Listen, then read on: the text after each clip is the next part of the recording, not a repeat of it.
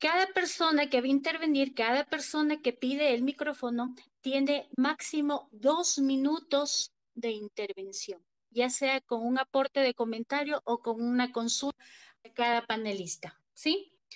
En cada aporte, en cada consulta, debe ser sumamente clara, sumamente precisa qué es lo que se le va a preguntar a cada panelista, ¿sí? Conforme se vaya dando la palabra a cada persona que vaya a intervenir para hacer la consulta o el aporte, ¿sí? Se le va a dar el orden en el que va a participar. Por favor, se le solicita que aporten ideas y criterios válidos y coherentes y que vayan de acuerdo al tema que va a ser tratado en esta noche. Como último punto, se les solicita compartan el espacio con sus amigos. Dando ya las reglas del espacio, cedo nuevamente el micrófono a Curtis. Perfecto, muchas gracias, Liz. Y siempre importantes las aclaraciones. Recuerden, en nuestros espacios nosotros siempre tratamos de dar la palabra a las personas que lo solicitan, pero tomando en cuenta el reglamento que se acabó de mencionar. Eso es sumamente importante y sumamente fundamental para que la comunicación sea lo más fluida y respetuosa posible. Bien, vamos en este momento a dar inicio al espacio de tal manera que eh, voy a comentarles un poco cuál va a ser la mecánica eh, que vamos a utilizar en el espacio de esta noche, que nos va a permitir, pues lógicamente, tener un desenvolvimiento, un desarrollo lo, más fluido posible y lo más claro posible. En tal sentido, el espacio va a estar dividido en cuatro segmentos. Cada uno de los cuatro segmentos va a tener una duración aproximada de 30 minutos de tal forma que los cuatro expositores principales, quienes están, eh, que a, su momento se habían mencionado, acá tenemos pues al eh, abogado Andrés eh, Castillo, que es parte del panel, va a ser de hecho el primer panelista que va a intervenir en esta noche. A continuación de él tendremos pues al asambleísta Galo Lara en ese orden, Luego haremos un paréntesis después de esa segunda intervención con el objeto de que podamos hacer una, ronda de preguntas o inquietudes por parte de los amigos que se encuentran en el público como parte de los oyentes, quienes deseen tomar la palabra, hacer algún tipo de consulta, comentario o inquietud. En ese momento abriremos el micrófono. Y luego en el tercer y cuarto segmento eh, trabajaremos con Briseida Pinto y con Marco Serrano, quienes también pues nos hablarán acerca de esta temática. En el intermedio de todo esto, eh, daremos la palabra pues a los amigos que forman parte de Defense, que son precisamente parte de la defensa del, eh, policía Santiago Olmedo, que les había comentado en un principio, ¿no? Entonces también les ruego a ellos que dado el caso nos soliciten por interno, eh, por DM, un mensaje interno para que podamos habilitarles también el micrófono en el momento que eso corresponda. Sin más, entonces le voy a dar la palabra a Liz para que procedamos pues a presentar a nuestro primer invitado. Liz, tienes la palabra. Gracias, Curtis. Eh, bueno, nuestro primer panelista es el doctor, el abogado Andrés Castillo Maldonado. Eh, bienvenido, doctor. Buenas noches. Su intervención, por favor. Adelante. Hola, buenas noches. Muchísimas gracias, eh, Curtis, Liz, por abrir este espacio para que podamos conversar, para que podamos ir teniendo una idea un poco más clara de lo que sucede con respecto al caso. Y claro, obviamente quiero comenzar saludándoles a ustedes, a Briseida Pinto, a Marco Serrano, eh, por supuesto a Galo Lara y a todos quienes están ahora mismo eh, acompañándonos en este panel. Para mí es un honor, es la primera vez eh, que tengo la oportunidad de participar en un space, así es que les ruego me dispensen si es que eh, en alguna eh, medida eh, no llego a cumplir las expectativas que ustedes tienen, pero de todas maneras trataré de ser conciso, directo, pero sobre todo frontal. Dicho esto, quiero iniciarles diciendo que la intervención que realizaré el día de hoy tiene un poquito de todas las partes que yo puedo presentar. Quiero hablar como abogado, quiero hablar como analista político y fundamentalmente como ciudadano. Porque de lo que hemos visto de, unos, de unas horas para acá, desgraciadamente en el Twitter existe gente que cree tener una cierta superioridad moral e intelectual sobre todos los demás, al punto de decir que si es que no son abogados, mejor no opinen. que si es que no se ha revisado la sentencia, mejor no se opine. Cuando en realidad lo que se busca como sociedad es que podamos llegar a un acuerdo mínimo de lo que debe ser lo política y socialmente manejable frente a una crisis como la que estamos viviendo en materia de seguridad y en materia de apoyo a la fuerza pública. Y comienzo diciendo esto porque hay tres conceptos fundamentales que yo quiero poner en la discusión.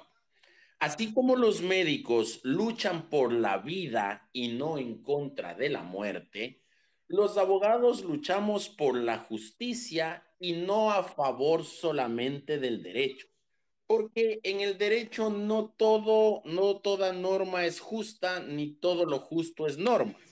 Por lo tanto, tenemos nosotros que tener claro que el principio fundamental que debemos defender los abogados es justamente la justicia, el alcanzar la justicia, el lograr la justicia como un valor fundamental dentro de un Estado constitucional de derechos y justicia. Así se describe la constitución del 2008. Vivimos un Estado constitucional de derechos y justicia. Por lo tanto, ese es el valor fundamental que nosotros tenemos que entender. Y digo esto con principal énfasis, entre otras cosas, porque al parecer acá lo que queremos incluir como bueno es que se cumplan los procedimientos, que se cumplan las normas, que se haga un análisis estricto de lo que dice la letra muerta de la norma, es decir, sin ningún tipo de interpretación.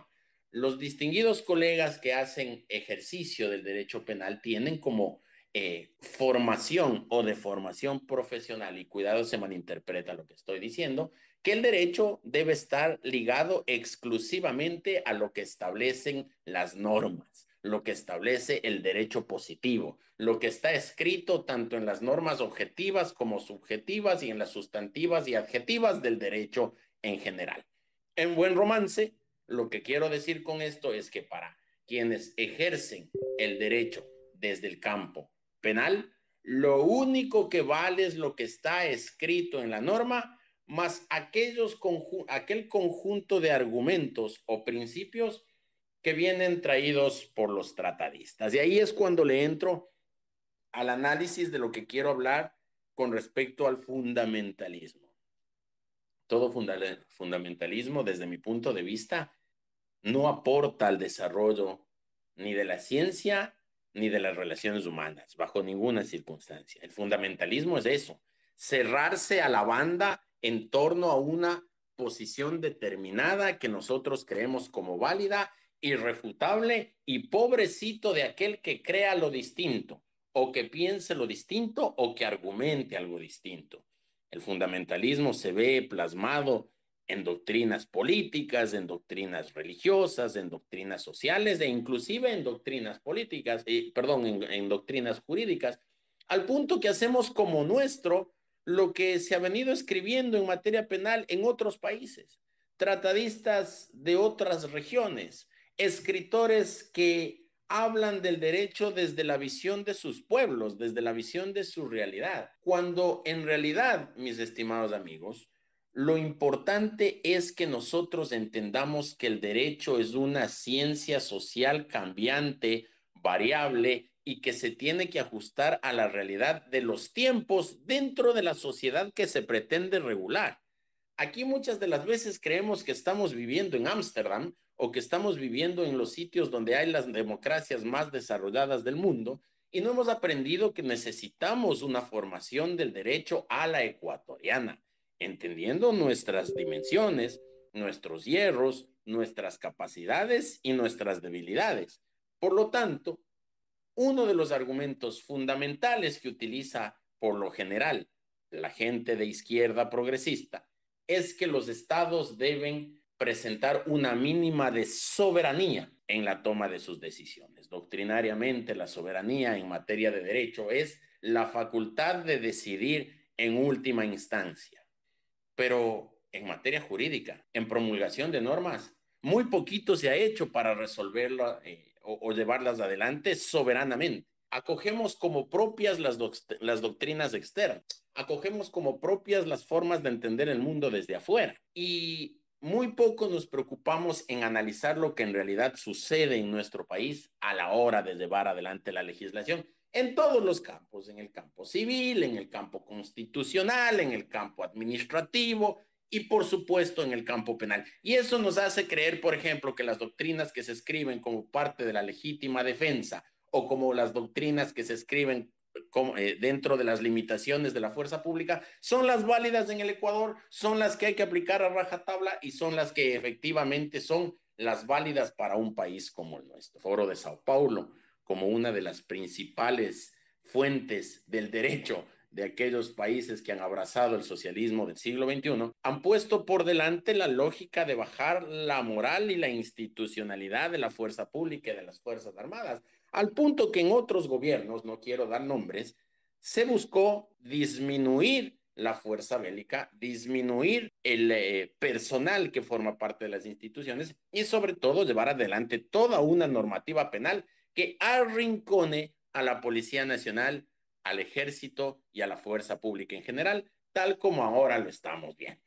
En el Ecuador, desde el año 2008, como decía hace un momento, Vivimos un Estado constitucional de derechos y justicia. Y mis colegas abogados coincidirán conmigo que uno de los principios fundamentales del Estado constitucional de derechos y justicia es justamente ponderar los derechos constitucionales de las personas. Hasta la Constitución del año 2000, eh, perdón, 1998, la Constitución de Sangolquí, quienes aprendíamos derecho y, y éramos nobles estudiantes de jurisprudencia, conocíamos que los derechos fundamentales estaban divididos en diferentes generaciones, los de primera generación, los de segunda, los de tercera y los de cuarta, y cada uno de los derechos, dependiendo de su generación, se superponían sobre los otros.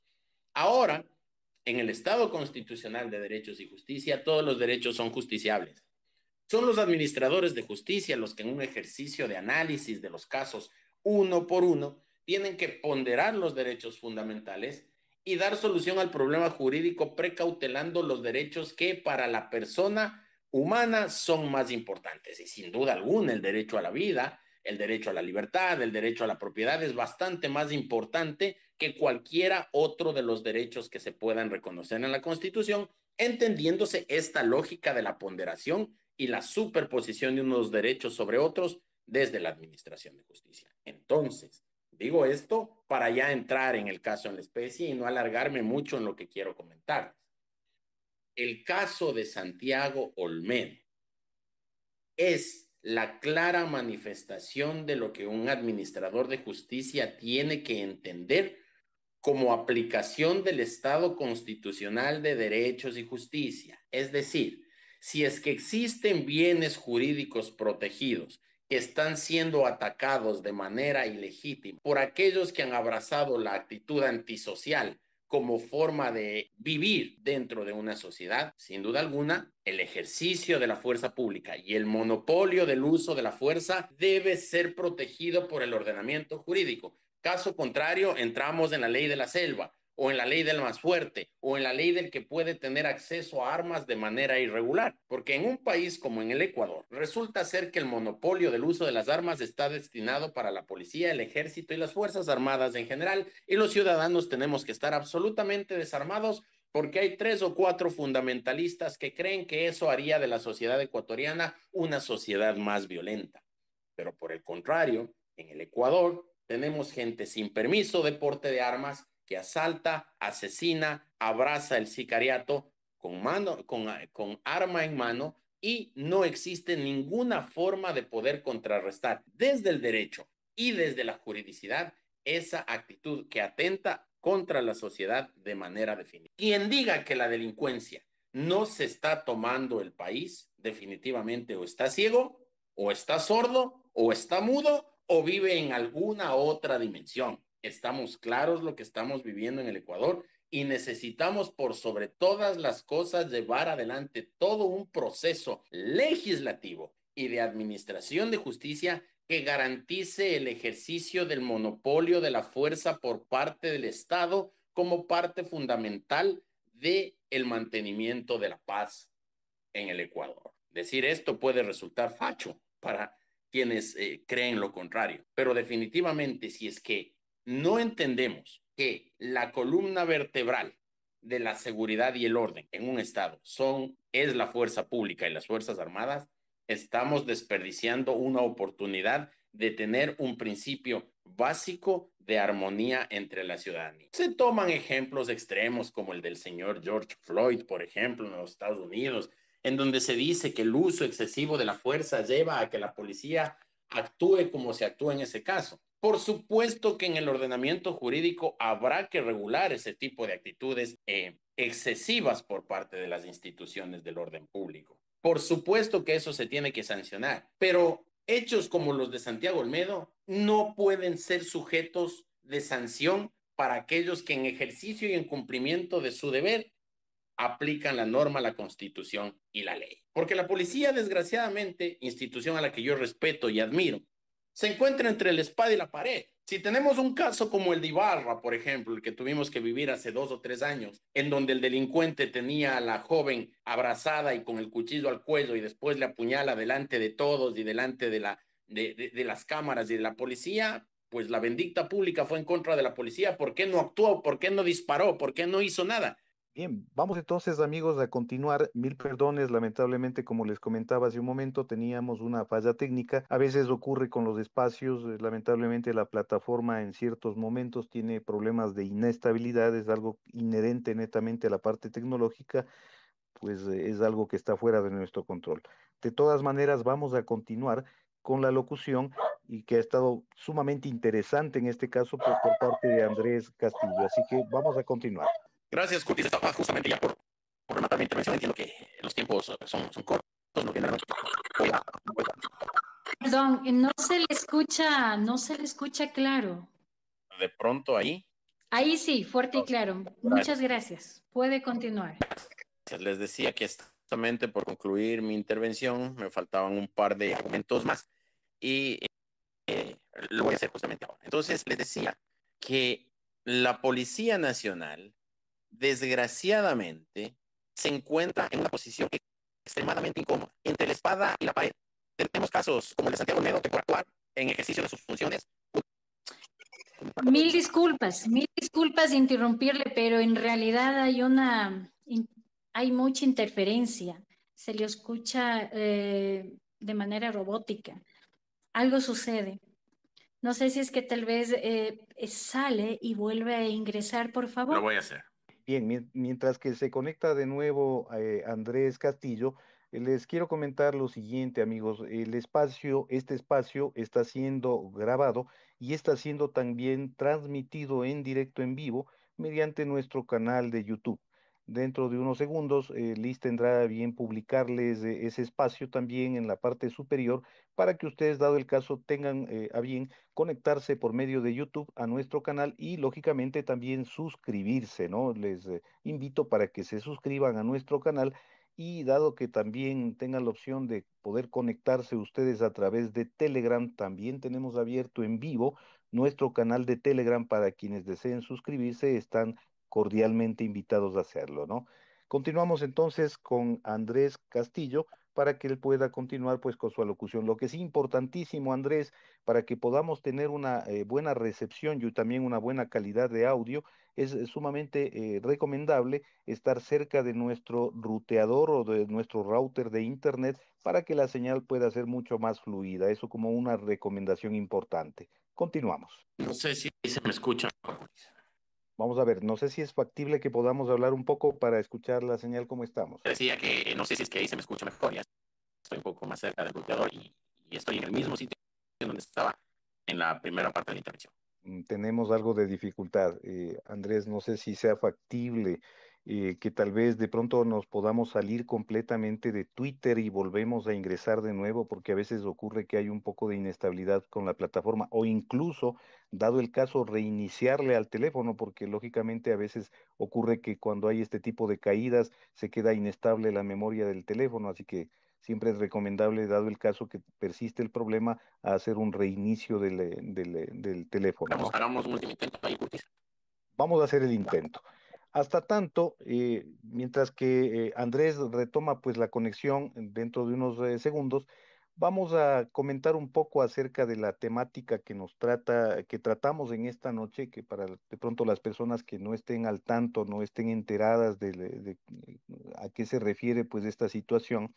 se refiere básicamente a una sentencia que el día de ayer pues fue dada a conocer en los medios públicos desde el punto de vista de que al eh, cabo de policía, pues Santiago Olmedo, se lo sentenció a tres años de prisión eh, debido a un, a un tema netamente que tenía que ver con el que estuvo realizando pues sus labores eh, policiales y en esas circunstancias pues tuvo que ser tomado en cuenta para poder auxiliar a una persona, a un ciudadano, a un joven y que en auxilio de este ciudadano pues tuvo que enfrentarse a un par de delincuentes de tal manera que esto ocurrió en defensa de, su integridad y del ciudadano tuvo que utilizar pues básicamente su, su armamento y como resultado de aquello pues hubo dos delincuentes abatidos, ¿no? Por tal sentido, el día de ayer se dio pues una sentencia en ese sentido y que lamentablemente, pues eh, muy lamentablemente la justicia no ha obrado de una manera correcta,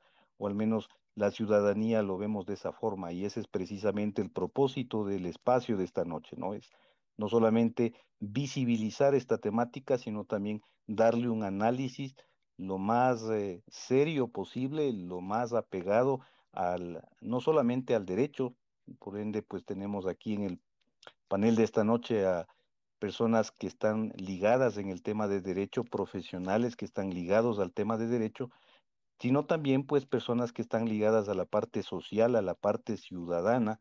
Y nosotros, todos los que estamos acá eh, conectados en el espacio, lo que pretendemos es que esto se visibilice y también pues tratar de llegar a conclusiones importantes, ¿no?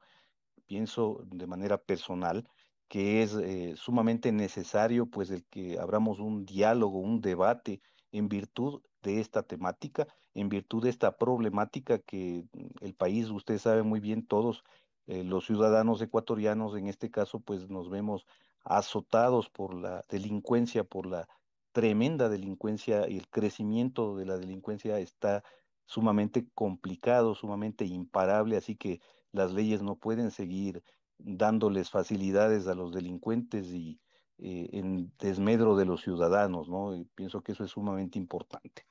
Bien, vamos entonces, una vez que ya nuevamente Andrés está eh, de nuevo por acá, a invitarle a que continuemos con su alocución de tal manera que pueda dar por concluido la misma que ha estado sumamente interesante hasta el momento lo que se ha escuchado.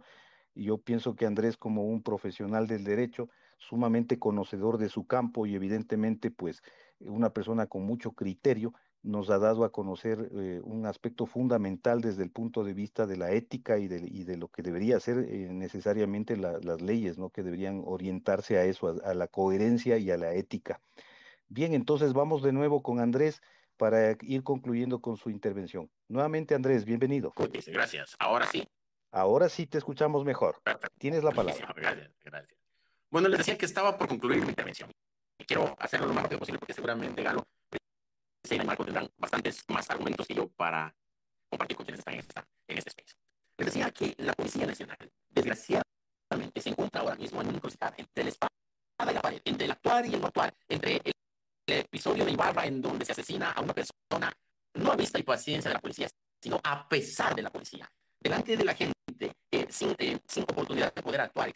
Claro, que sucedió en aquella época fue el hinchamiento a través de las redes sociales diciendo que por qué la policía no actuó, que tenía que haberle metido un tiro en la cabeza. Ese tipo de cosas no tienen que pasar. Que se pudo haber salvado la vida de la chica. Y por otro lado tenemos el tema de Santiago Olmedo. Un policía que actúa dentro de la ley, en ejercicio de sus facultades, en ejercicio de lo que él eh, tiene como eh, resguardo de la sociedad, que es el entregarle a él el monopolio de la fuerza como parte integrante de la fuerza pública. Y ahora tenemos jueces que lo sancionan y que además son tan bacanes, perdón por la expresión, tanto en la sentencia se dice que será una sanción atenuada, es decir, por hacerle un favor le ponen tres años, cuatro. Entonces, mientras sigamos teniendo esa normativa jurídica, los jueces simplemente lo que van a hacer es aplicar lo que existe, porque así como nosotros protegemos a la policía, hay organizaciones que supuestamente protegen derechos humanos, pero lo que hacen es mirar de las ONGs de una ratita para que puedan vivir tranquilos. En cambio, presionan para que en efecto se sancione a quienes actúan en ejercicio de la fuerza legítima del Estado. Y ese es uno de los principales argumentos que nosotros tenemos.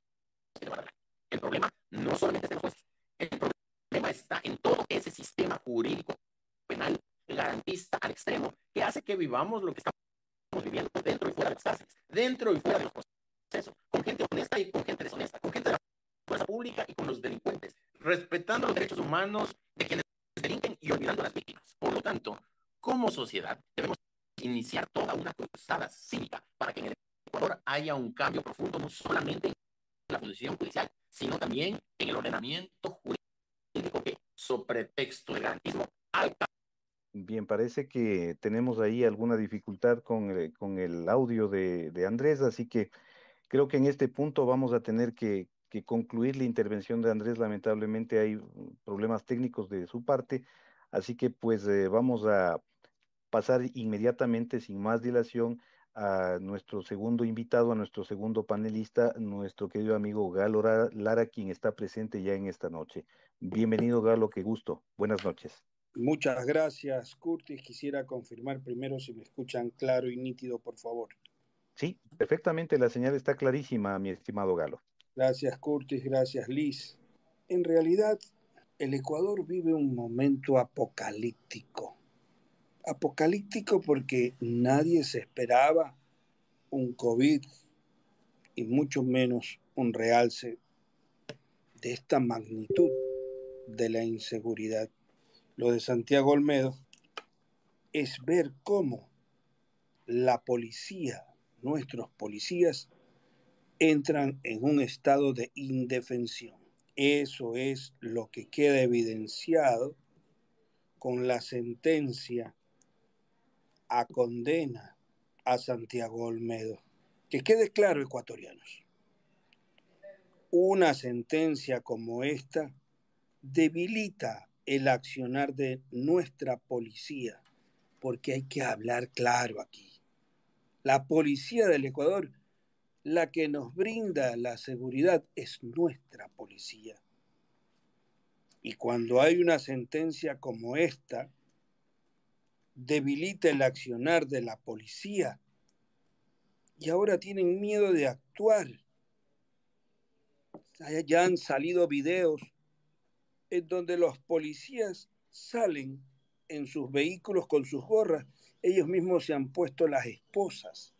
Es ante esto que hemos visto la acertada acción del presidente Lazo, quien hace 22 horas anunció al país vía Twitter mismo el respaldo al cabo Santiago Olmedo y a su familia y a toda la policía del Ecuador por el momento que están ellos viviendo con esta sentencia. Y indica ese mismo Twitter que esperarán las instancias correspondientes del sistema judicial para proceder a buscar las vías que garanticen la libertad de este servidor policial. Finaliza este Twitter el presidente Lazo diciendo, los respaldamos con hechos. Entonces, cuando usted ve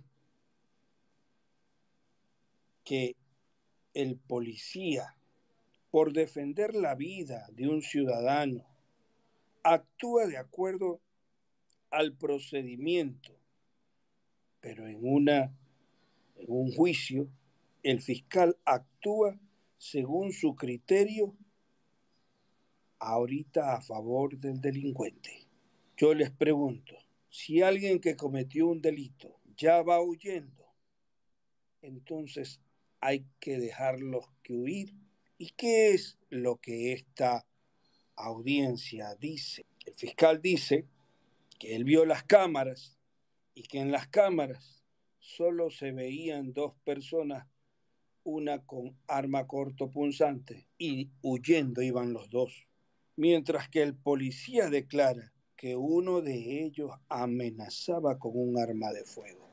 Yo creo que lo de Santiago Olmedo no puede ser objeto de una sentencia como esta ¿Qué debe hacer entonces un policía mientras se suscita un hecho delictivo flagrante como este?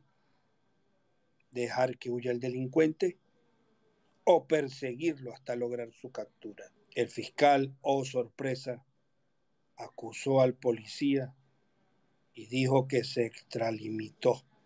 En otros países, compañeros tuiteros de este espacio de Twitter, en otros países, a los policías que actúan defendiendo la vida de los ciudadanos, se los condecora. Aquí se los sentencia. Y esto no es todo. Ya van 19 policías asesinados mientras cumplían su deber. ¿Cuántos policías más tenemos que ver que pierden su vida por defender la vida de los ciudadanos? Yo quiero decirles que heredamos estas leyes desde la constitución de Montecristi. Lastimosamente es así.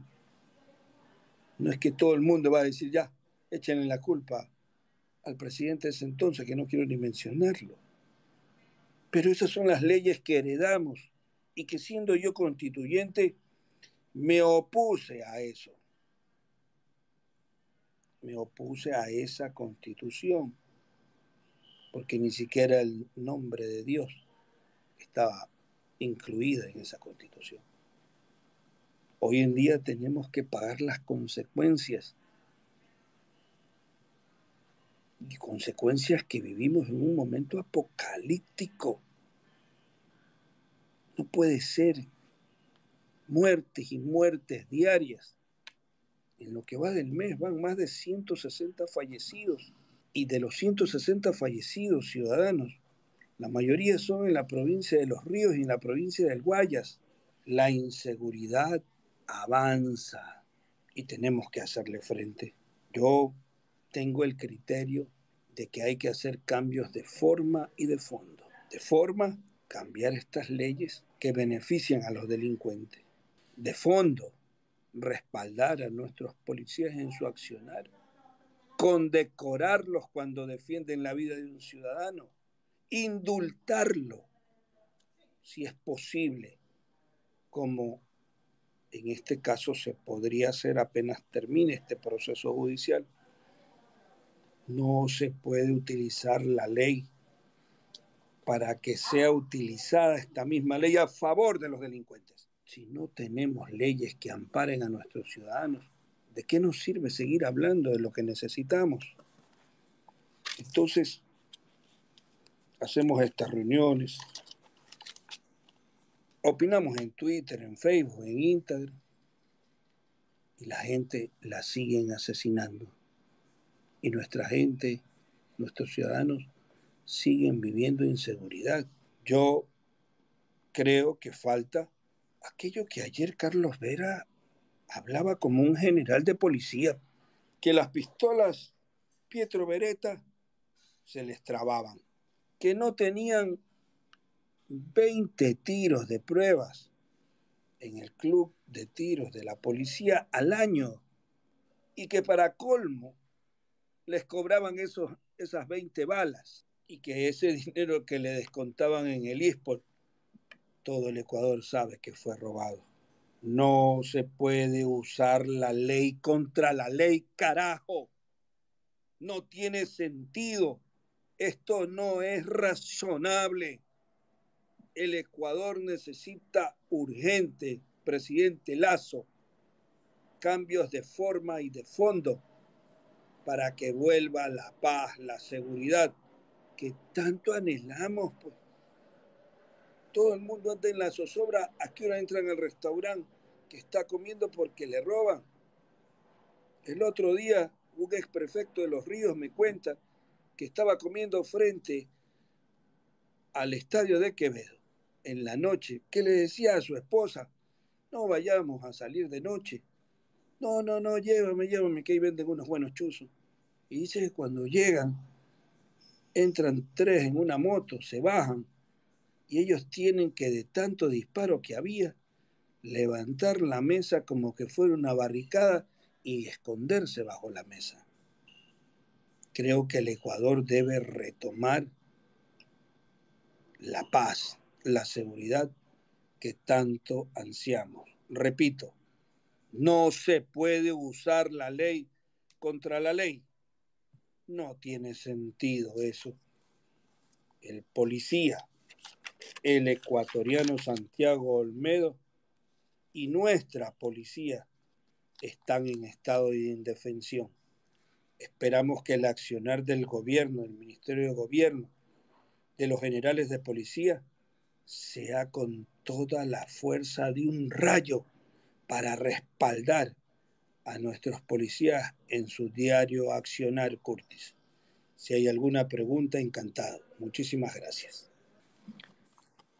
Muchísimas gracias, Galo.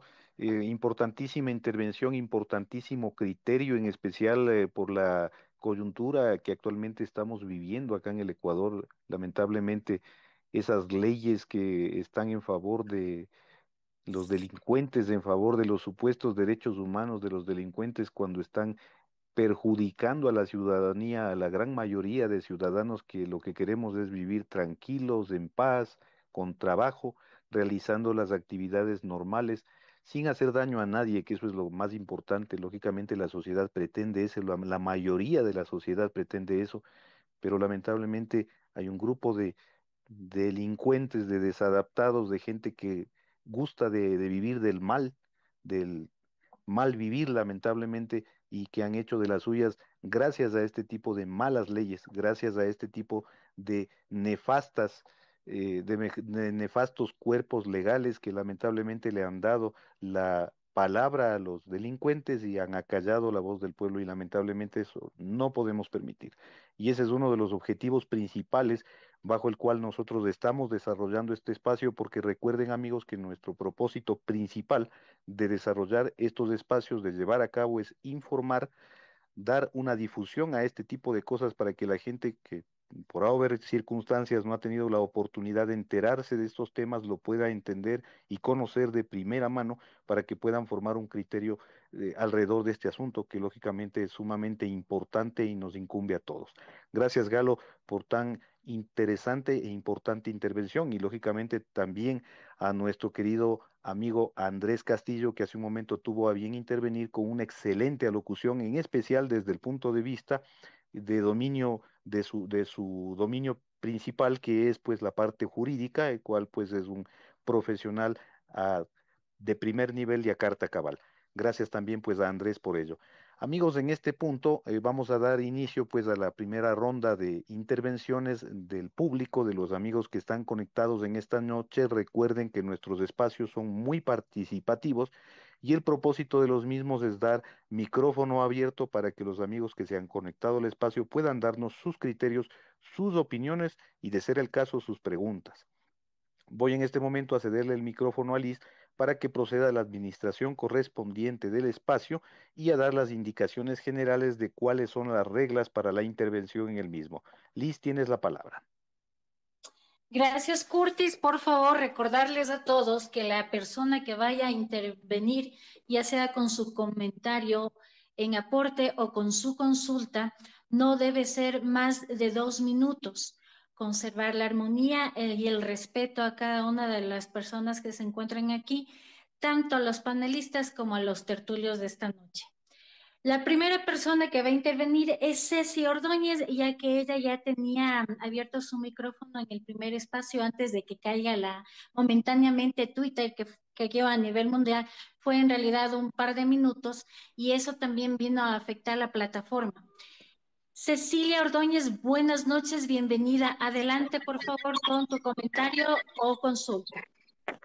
Buenas noches, Liz Curtis. Eh, un saludo muy cordial. Andrés Castillo, lo escuché con mucha atención. También a Gustavo, Lara, qué gusto poderles saludar a ustedes, a todos los presentes. Le veo aquí a Alfredo Aguilar. Alfredito, un saludo de mi parte también. Y bueno, el tema eh, es complicado. Una de las cosas que hay que tener en cuenta es que sí, efectivamente, el monopolio de la fuerza tiene que estar con el Estado. Eso es la razón que evita que sean los ciudadanos los que quieran resolver sus problemas a palazos y sean más bien las instituciones del orden las que tengan el, control de estas situaciones, siempre salvaguardando también el hecho de que a veces en eventuales casos puede haber un exceso de la fuerza pública que tiene que ser también analizado y sancionado como corresponda, pero son casos que usualmente se dan de manera excepcional. Este tema no es nuevo, este tema ya tiene eh, una estructura, esto tiene una estrategia que tiene antecedentes grandes. Bien mencionaba Andrés Castillo que eh, hay un foro de, de Sao Paulo, hay un tema en donde la izquierda siempre busca el poder, busca permanecer en el poder a costa de cualquier situación. Ustedes recordarán que en Moscú, en la Rusia de Lenin, habían las fuerzas de choque en donde se formaba la gente eh, profesionalmente, si cabe el término, como desestabilizadores. Y esto es justamente para eso. Porque una vez que hay desorden, hay caos, hay violencia y demás, la cuestión es poder desbordar a las instituciones del orden y la justicia. Todos estamos viendo que muchas instituciones que tienen que ver con la ley, con la justicia, con la interpretación de la Constitución, va dejando de un lado el derecho procesal constitucional y más bien se vuelven instancias con agenda.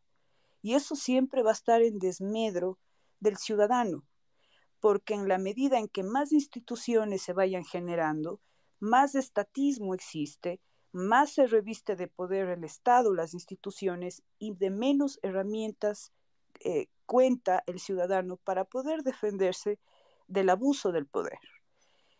La situación es que yo le deseo al presidente Lazo el mejor de los augurios. Es cierto también que esto no se va a solucionar con reformas parciales ni reformitas y yo con eso no estoy diciendo que ese sea el caso. Yo no puedo decir que esa sea la visión del presidente. Más bien espero que haga las reformas estructurales que necesita el país para poder cambiar de sistema. La enfermedad es esa, es el sistema que tenemos. Lo que viene atrás, la violencia, la corrupción, eh, el reparto, la pobreza, las pensiones jubilares miserables, una salud ineficiente y demás, son síntomas de la enfermedad. Y las medidas placebo no van a solucionar el problema que realmente nos está afectando. Y eso significa que el Estado tiene que dedicarse a cosas que son propias de su naturaleza y entre esas está la justicia y la seguridad. Y yo espero que en esta consulta popular que vaya a salir se elabore de tal forma que al menos por el momento la reforma en el tema de justicia y de seguridad sea profunda y que incluso puedan desaparecer instituciones que sobran. Ustedes vean cuántas instituciones tenemos encargadas de la justicia. Y pues eh, cada una es más corrupta que otra. Esto no es un tema que se desarrolla ahora. Yo no le estoy echando la culpa al presidente. El presidente vino a tomar un país que tiene grandes falencias, pero le toca tratar de resolver esto de la mejor forma y con la voluntad y la decisión política firme que le corresponde. Esas son las cosas que van a servirle al país eh, yo veo que de alguna forma se van generando más y más instituciones para asegurar cargos políticos y vuelvo a decir, todo esto deviene ya de la constitución de Montecristi. Eso no significa que el país antes haya estado bien, pero no ha estado tan mal.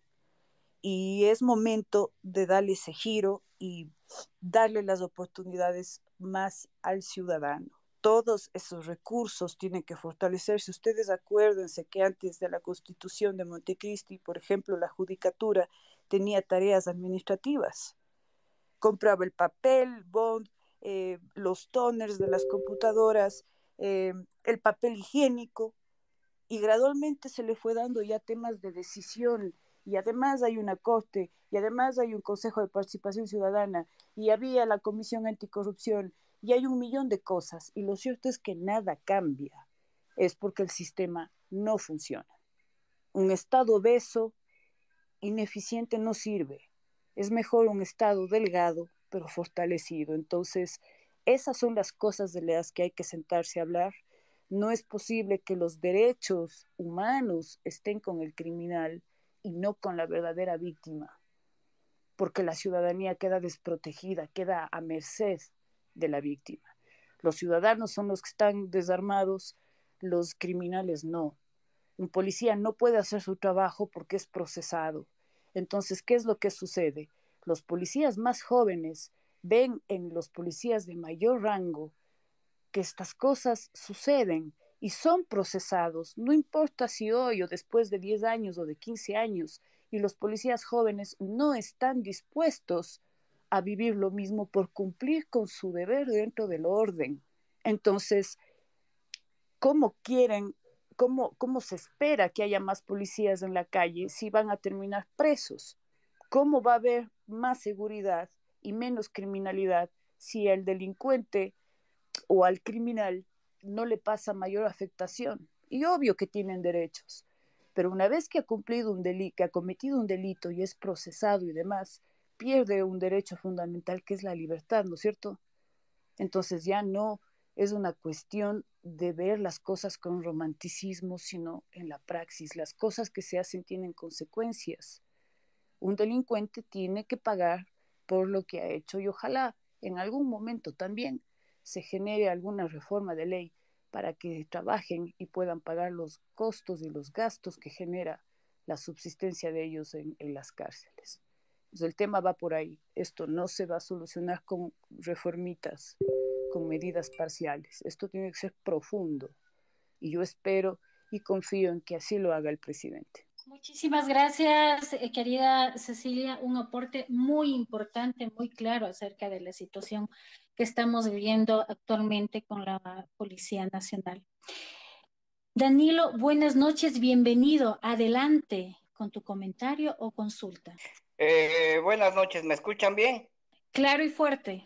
A ver, yo tengo un comentario. Eh, hay que hacer un poco de historia. Eh, Rafael Correa entró a la presidencia, eh, hizo la constitución garantista, exageradamente garantista, y después hubo el levantamiento eh, policial en el 30S, y a raíz de eso empezó prácticamente la persecución a la policía.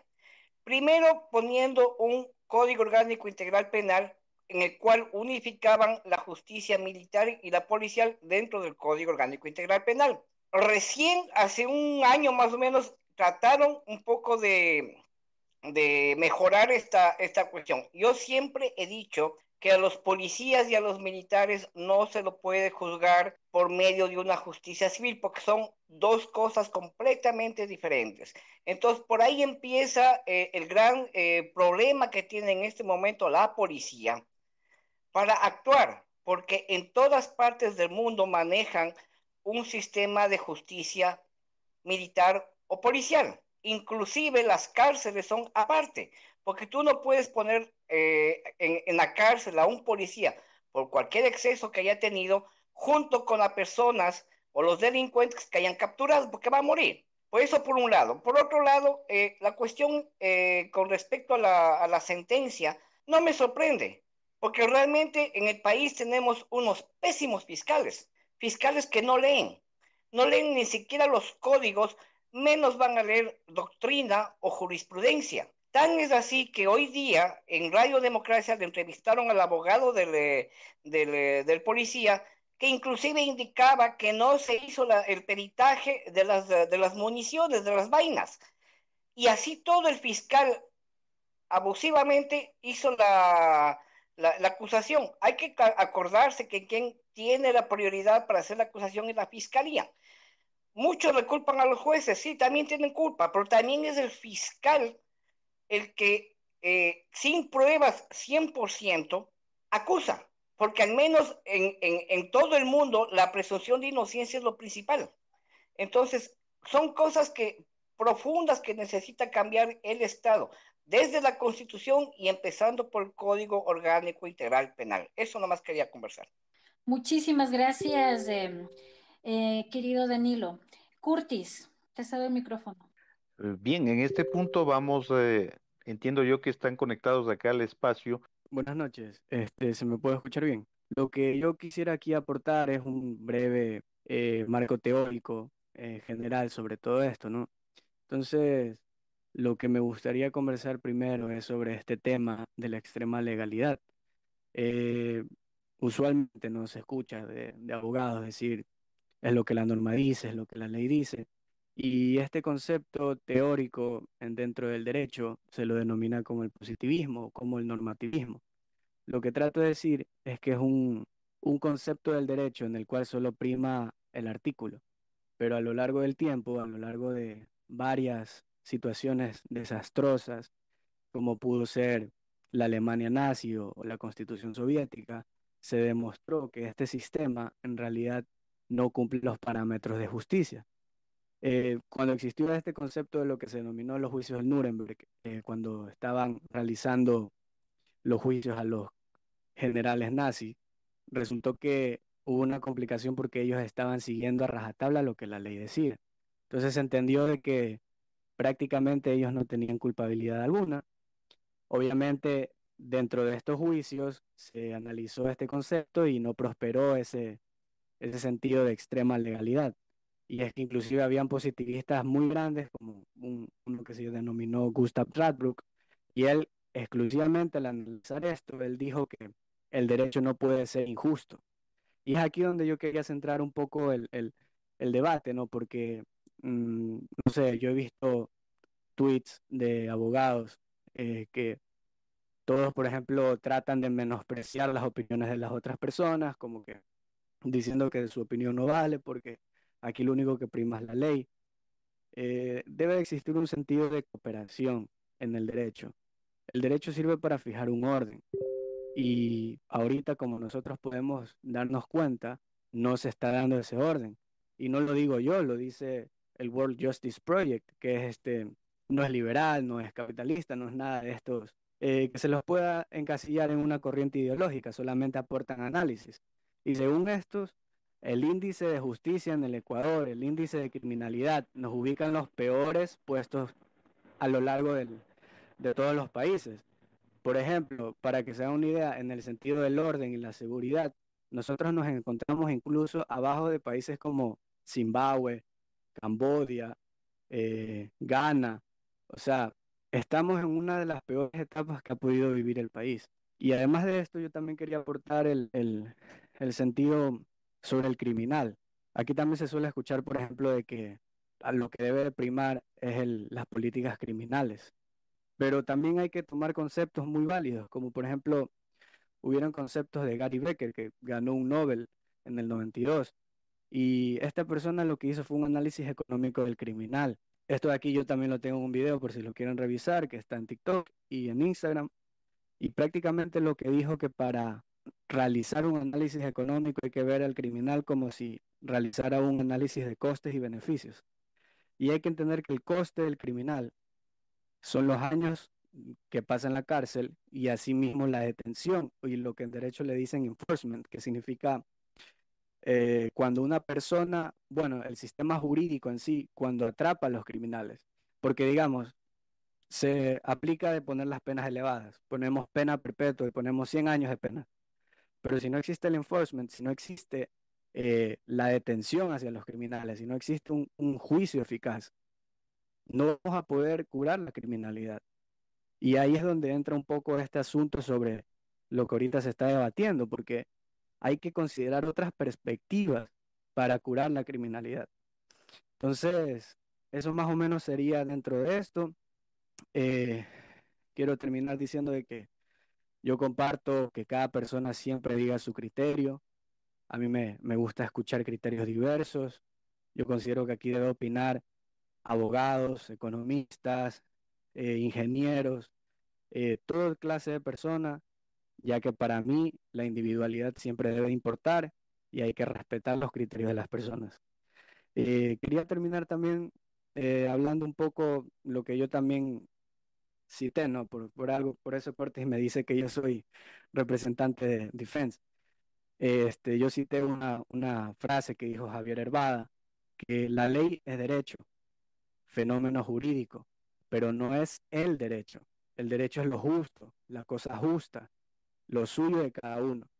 Y hay que eh, visibilizar también este asunto, estos conceptos, estas teorías que podrían beneficiar a lo largo de eh, lo que es del país, porque esto se trata de que todos estemos bien. Gracias. Bien, vamos entonces en este momento, pues dado que no tengamos eh, ninguna situación de que nos haya comentado la gente de Defense exactamente quién es el representante, porque lamentablemente hemos tenido contacto por interno, pero ustedes saben que a veces eh, o las comunicaciones o tal vez de pronto en el caso de ellos no tengan la experiencia suficiente como para manejarse con fluidez en el uso de los espacios, porque para muchos eh, de los usuarios de Twitter, al menos cuando son usuarios nuevos en Twitter, no tienen mucha experiencia en el manejo de estas herramientas y probablemente se les hace difícil. Debo entender que ese haya sido el motivo.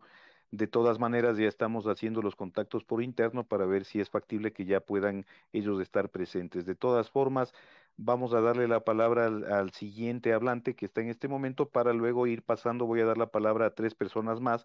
Yo sé que hay varios en lista, varios en cola, pero no se preocupen si les vamos a dar la palabra a todos, solamente que no podemos subir absolutamente a todos los que están solicitando porque la plataforma máximo da un cierto número de personas la posibilidad de hablar de manera simultánea.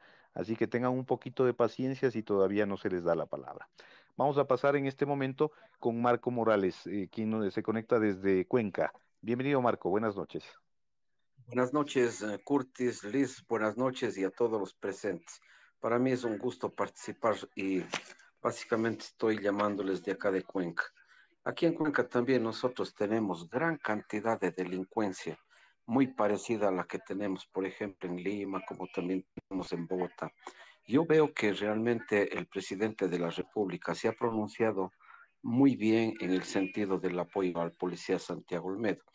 Realmente son cosas que se salen de, de, son cosas circunstanciales que se presentan justo en ese momento y el señor también tiene que cuidar su vida, el señor Olmedo y su familia. Por lo tanto, el apoyo tiene que estar desde arriba a todo lo que es la policía. Claro que dentro de la policía también existen buenos y malos elementos, pero este señor de lo que se puede apreciar lo hizo en favor de las personas que fueron en ese momento violentadas. Como ustedes conocen, la delincuencia en todo el país avanza. Cuando uno prende los noticieros, uno observa que en Guayaquil, como decía antes también Galolar, en Babahoyo, en todos sus lugares, la policía está haciendo de las suyas. Las leyes que se hacen en la asamblea siempre tienen que ser en favor del pueblo, pues el pueblo también está la policía. Cuando uno está observando que a veces las leyes no son en favor de la, del pueblo, como en este caso, sí causa un motivo de, de decepción, si ustedes me permiten, ¿no? Pero claro que aquí hay que añadir, Curtis, algo también, que cuando uno solicita el apoyo de la policía, generalmente cuando uno llama, ve a un patrullero, a una moto que está circulando, le pide que le auxilie o algo ha visto, ellos lo único que saben decir, estamos yéndonos a un operativo y se van, ¿no? Por ahí es lo que van perdiendo espacio, pues. Bueno, ahora la policía también vemos que sí, en algunos momentos sí actúa, pues. Yo he visto también, me da mucha pena, no son por todos los policías, pero hay policías que no cogen a los delincuentes, si les cogen, les sueltan a la media cuadra, eso sabemos todo el mundo. ¿No es cierto? Yo veo también otra cuestión que el, el gobierno, el gobierno anterior, si ustedes quieren, les apoyó a la policía con tantas motos, con tantos vehículos, que a veces andan dos, tres personas en un vehículo y hasta con aire acondicionado, es decir, están consumiendo gasolinas y, todos eh, los accesorios que necesitan, ¿no es cierto? Cuando ustedes ven la inseguridad también, Curtis, observan que existe la inseguridad en todos los pueblos de todo el país, en todas las ciudades del país, en las ciudadelas, en los barrios, la inseguridad está ganando espacio, porque ven que las leyes les están favoreciendo a ellos. Cuando uno está en una reunión social, una reunión familiar, con amigos, el único tema que a veces favorito es hablar de la delincuencia. Entonces, yo sí quisiera que se dé un cambio radical, un apoyo más significativo a la policía por parte de las autoridades para que se pueda actuar. Con esto mm, les agradezco y una feliz noche a todos. Muy buen tema hoy día. Gracias, Curtis. Gracias, Marco, por tu intervención. Eh, le cedemos la palabra a continuación a nuestro amigo Ernesto Guerrero, que está conectado. Buenas noches, bienvenido. Tratemos de ser lo más breves posibles porque tu intervención va a ser la penúltima de esta primera ronda. Bienvenido. Bien, buenas noches. ¿Me escuchan bien? Sí, te escuchamos, fuerte y claro. Perfecto. Bueno, yo te escribí por, por, dentro, por, por interno un mensaje. Eh, yo fui funcionario de policía durante 25 años y no soy ni general ni coronel. Durante ese tiempo tuve la oportunidad de prepararme en muchos, muchos aspectos, principalmente en el académico. Y he escuchado atentamente los criterios de, Andrés Castillo desde el punto de vista de, desde el punto de vista legal. Y quiero tomar la idea, eh, y él nombró el foro de Sao Paulo. Em, ¿Qué es lo que está pasando actualmente? hemos sido sometidos todos a un experimento social eh, en el que el principal objetivo es el debilitamiento de la institucionalidad eh, a través de las leyes, eh, la famosa constitución, el, Código Orgánico Integral Penal y acciones tangibles como la salida de la base de Manta.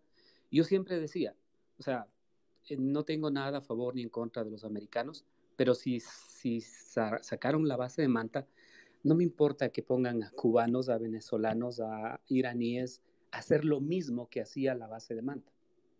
Y ahí viene el concepto trillado o mal entendido de lo que es la soberanía. Se dice soberanía eh, a la no injerencia de otros, de otros, de otros estados en, en el país. Pero ¿qué pasa con este experimento social llevado a cabo por, por los socialistas entregaron nuestra soberanía al crimen organizado, que es mucho peor todavía. Y este experimento social continuó con convertir a las mulas del narcotráfico en víctimas y en eso había una carga emocional y una carga del, presidente de que, quería limpiar sus fantasmas de, ese tema. Y luego vino, eh, yo recuerdo, salió em, cuando era Serrano, el, ministro del Interior, salió una directiva en el que por poco teníamos que presentarle una rosa al delincuente, decirle, señor, por favor, está detenido, obviando todo el procedimiento estándar que es a nivel mundial del uso progresivo de la fuerza. También recordarán ustedes que si es que en un robo no pasaba de 600 dólares, no era delito, sino era infracción. Todo eso, todo eso ha configurado el actual escenario por el cual estamos pasando. Es que estemos preocupados de la inseguridad, de, los asesinatos o de los ajustes de cuentas, que muchos le dicen sicariato, también habría que aterrizar ese concepto para ver que no todo es así. Andamos preocupados de eso. Y ese es el objetivo también de este experimento, que andemos preocupados de asuntos coyunturales, como además de la pandemia, además del desempleo, ahora viene la inseguridad y la extrema violencia civil y criminal que está afectando al, país. Entonces estamos pendientes de eso, mientras en, el, en, el, en, en la parte superficial sigue desarrollándose este experimento que tiene como fin generar caos social, es decir, generar un ambiente propicio para otra vez eh, venir los salvadores. No sé si sean los mismos, no sé si sean otros, pero es simplemente recoger la cosecha de lo que, del experimento social al cual todos, absolutamente todos, hemos sido expuestos. Y este es uno de los resultados. Mi reflexión final, esto de los famosos derechos humanos, y discúlpenme, los derechos humanos son para los humanos de bien. No podemos tener la misma regla para el delincuente que para el ciudadano común, honesto, padre de familia, trabajador.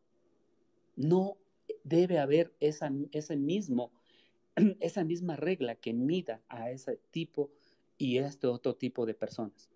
Yo siempre diré, mano dura, firmeza y sobre todo, cambiar las leyes que han propiciado o que están llevándonos a este caos social entre otras causas, por la violencia criminal que empezó en las cárceles, que se replica en las calles y que tiene un amplio margen de, tiempo todavía porque, repito, el experimento todavía continúa.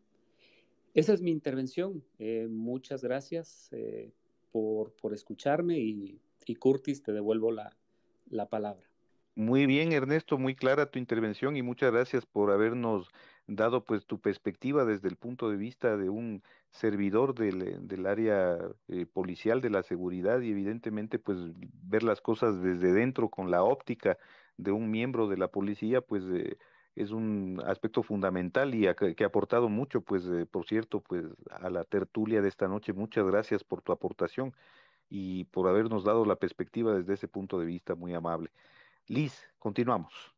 Bueno, a continuación damos el paso a Briseida Pinto, una gran luchadora a que se realice justicia en nuestro, en nuestro Ecuador.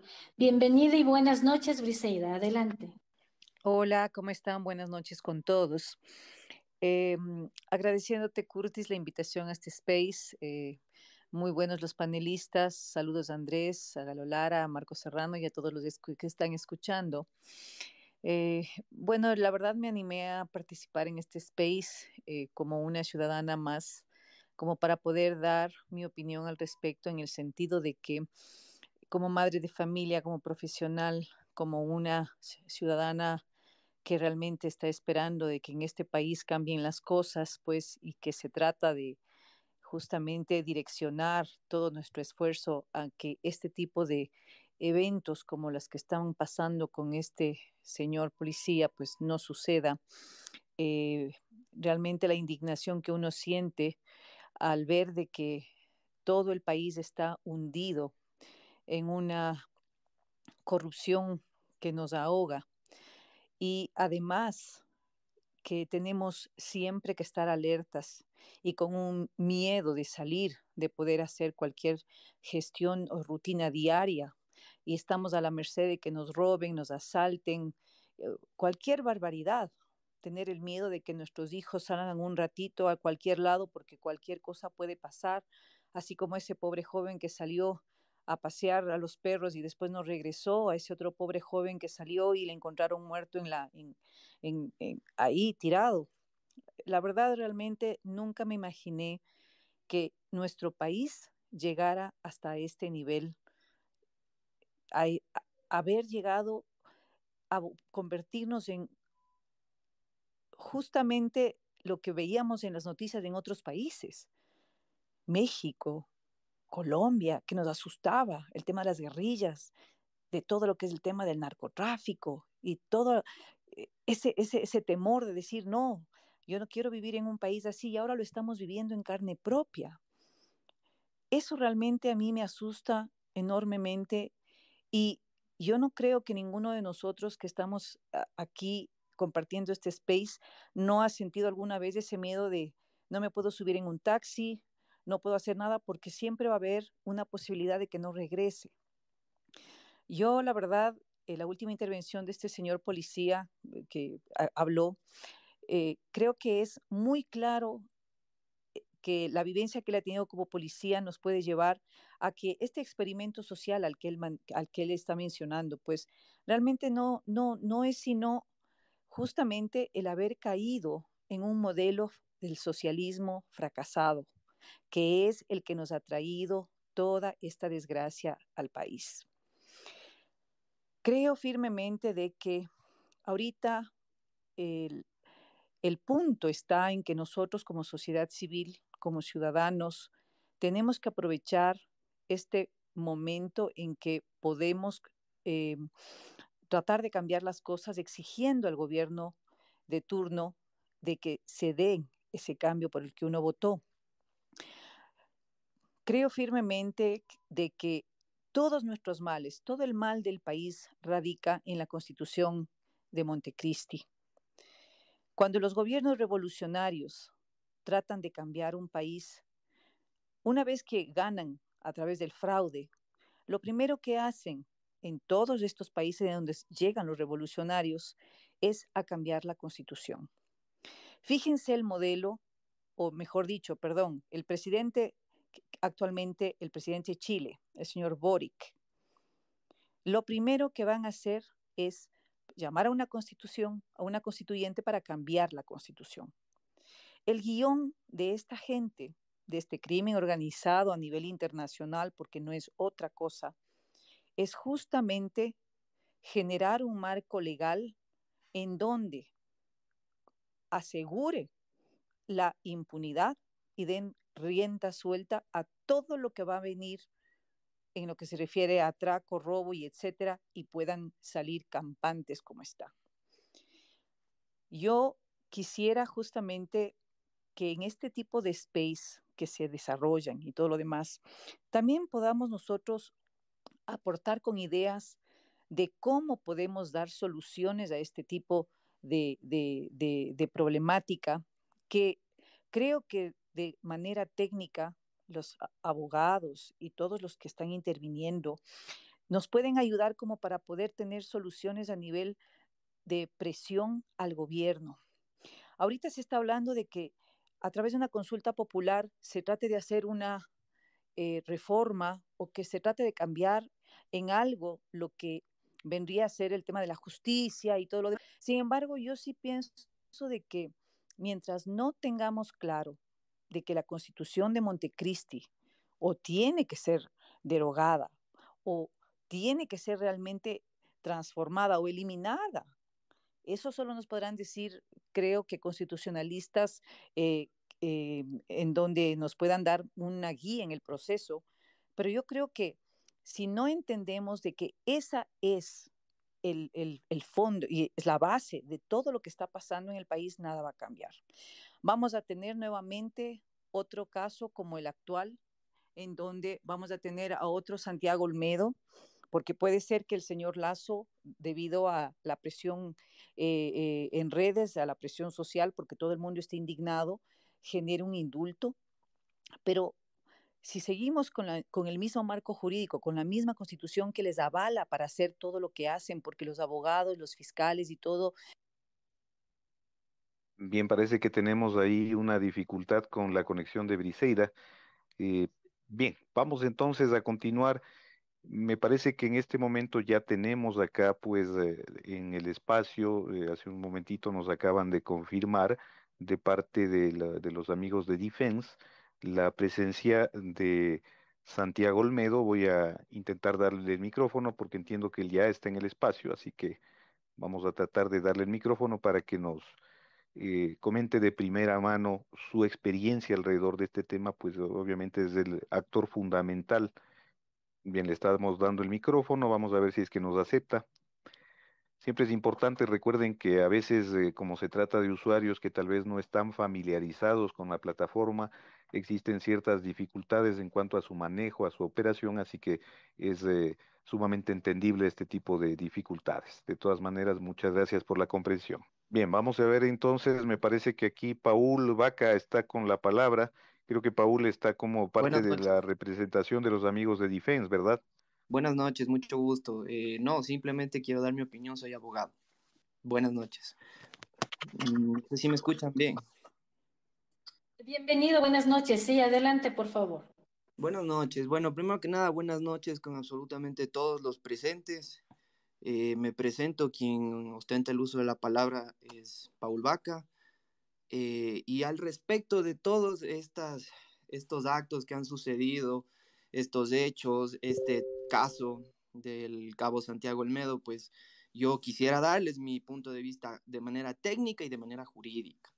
Es así que, bueno, pues todo el mundo habla, todo el mundo dice que en el video se observa en efecto que pues se produce un asalto, robo a mano armada, se consuma dicho robo, el ladrón sale corriendo y trata de en precipitada carrera huir de la escena del crimen. Eh, acto seguido, el policía Santiago Olmedo, al observar dichos hechos delictivos, pues está obligado a actuar. ¿Por qué? ¿Por qué está obligado a actuar? Porque es el responsable, el guardián y el garante de un bien jurídico protegido, que es la seguridad pública. En ese sentido, se puede observar que el alzatante intenta huir y por deber legal y constitucional, el cabo debe actuar. ¿Por qué? Porque caso contrario cometería un delito de comisión por omisión, por no haber actuado. Es así que el policía en su criterio pues le, le pareció proporcional, racional y adecuado disparar 12 proyectiles de bala cuando el asaltante ya se encontraba en huida, porque el robo, cabe recalcar, y es muy importante decirlo de manera técnica, ya se consumó. En dichos disparos le llegaron al asaltante y pues le han ocasionado la muerte. ¿Cómo debe actuar el policía? Nosotros tenemos legislación que ampara la actuación de los policías. El artículo 30.1 del Código Orgánico Integral Penal nos establece de manera clara y nos dice, cuando existe de cumplimiento del deber legal, cuando una o un servidor de la Policía Nacional, al amparo de su misión constitucional, que es la protección ciudadana, en protección de un derecho propio o ajeno, cause lesión, daño o muerte a otra persona. Siempre y cuando, esto es muy importante, se reúnan tres requisitos. Número uno, que se realicen en actos de servicio como consecuencia del mismo. Requisito que podemos verlo está cumplido. Número dos, que para el cumplimiento de su misión constitucional dentro de su procedimiento profesional observe el uso progresivo, proporcional y racional de la fuerza. Habría que ver si se cumplió. Y número tres, que exista amenaza o riesgo inminente a la vida de terceros o a la suya propia o para proteger un bien jurídico. Llámese este bien jurídico seguridad pública. Entonces, tenemos que el primer requisito se cumplió. Estaba en un acto de servicio, era un policía, muy bien. El segundo requisito, observó el uso progresivo, proporcional y racional de la fuerza. ¿Cómo se puede determinar esto? Pues si el delito ya estaba consumido, ya, ya, se encontraba eh, consumado, perdón, pues sería ilógico, totalmente ilógico pegarle tres tiros al señor en precipitada carrera. ¿Por qué? Porque eso no habría existido amenaza, riesgo de vida, eh, exista riesgo inminente a la vida de la, persona que ya fue asaltada, no había riesgo de vida, no había eh, uso progresivo proporcional de la fuerza. Muchos me van a odiar por lo que estoy diciendo y no me interesa si me odian, lo mío es técnico y jurídico. La pregunta aquí a cuestionarse es la siguiente. Después de haberse consumado el robo, ¿este policía debía dispararle al asaltante? ¿Sí o no? ¿Es justo que la persona que asaltó muera por un celular? Es justo también y que y queremos hablar con derechos y con fundamentos. Hay que revisar por nosotros mismos el proceso. La cadena ya se ha dado. Entonces, en ese sentido, pues yo realmente considero de que eh, la sentencia que está ostentando el señor policía, pues se encuentra en legal y debida forma y sustentada en derecho. Las personas que no quieran creer, pues no lo crean. Las personas que piensen que esto es una, una, una, un, escueto, un barabato, pues no lo crean. Vayan, lean, estudien y después de eso, pues me comentan cualquier novedad. Eso es simplemente mi criterio muy personal, a título personal. Y pues con esto me despido y les agradezco bastante el espacio. Muchísimas gracias, abogado. Bueno, eh, Mr. San, Mr. San, bienvenido, buenas noches. Por favor, nos confirma su nombre y desde dónde nos habla. Buenas noches, bienvenido. Eh, ¿Cómo está? Muchísimas gracias. Eh, muy buenas noches. No sé si me escuchan. Sí, claro y fuerte. Muchas gracias por la invitación y la oportunidad. Soy el cabo segundo de policía Wilson Santiago Olmedo Gordillo, actualmente eh, procesado y se ha dado pues una sentencia en contra por el procedimiento que tomé. Muchas gracias al señor abogado que en este momento eh, le escuché. Eh, obviamente no estoy para nada a favor, pues, digamos, o en concordancia con lo que acaba de decir. Una situación nada más para que tengan en cuenta, por favor. Una cosa, y quiero que sean, eh, estén bastante escuchando esta situación ustedes, sean bastante objetivos. Una cosa es juzgar la actitud de un policía que sale a cuidar a la ciudadanía protegiéndolas eh, de, delincuentes, de criminales armados, ¿sí?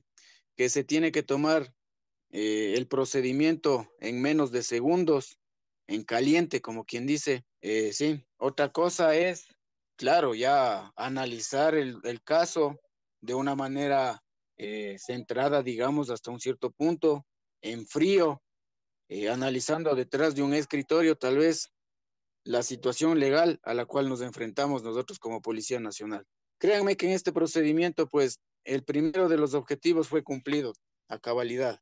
Para nosotros, en el procedimiento que tomamos y por el cual estoy siendo sentenciado, no fue un simple robo o no fue un, delito contra la propiedad, como así lo quiere manifestar o lo ha manifestado Fiscalía y muchos eh, de los señores juristas, abogados así lo creen o lo han creído.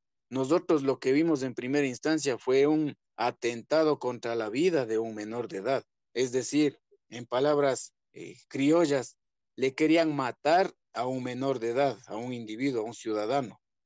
Entonces no es eh, de minimizar esta, esta acción delictiva que estaba cometiéndose en primera instancia. Después de ello, para que quede asimismo claro, este presunto eh, o este delincuente, porque es una persona que delinque, que estaba delinquiendo en este momento, sale en precipitada carrera, abriéndose paso de una manera hostil, violenta, se va en contra de mi compañero, de mi sargento, y yo veo que el ciudadano menor de edad cae al piso, eh, producto del forcejeo y, aparentemente de que se cometió pues ya el ilícito. Yo salgo detrás de él con el único objetivo de aprenderlo, de detenerlo y llevarle ante las autoridades competentes para que sean ellos quienes juzguen esta conducta violenta, agresiva eh, y el cometimiento del, delito que estaba realizando en este momento como flagrancia.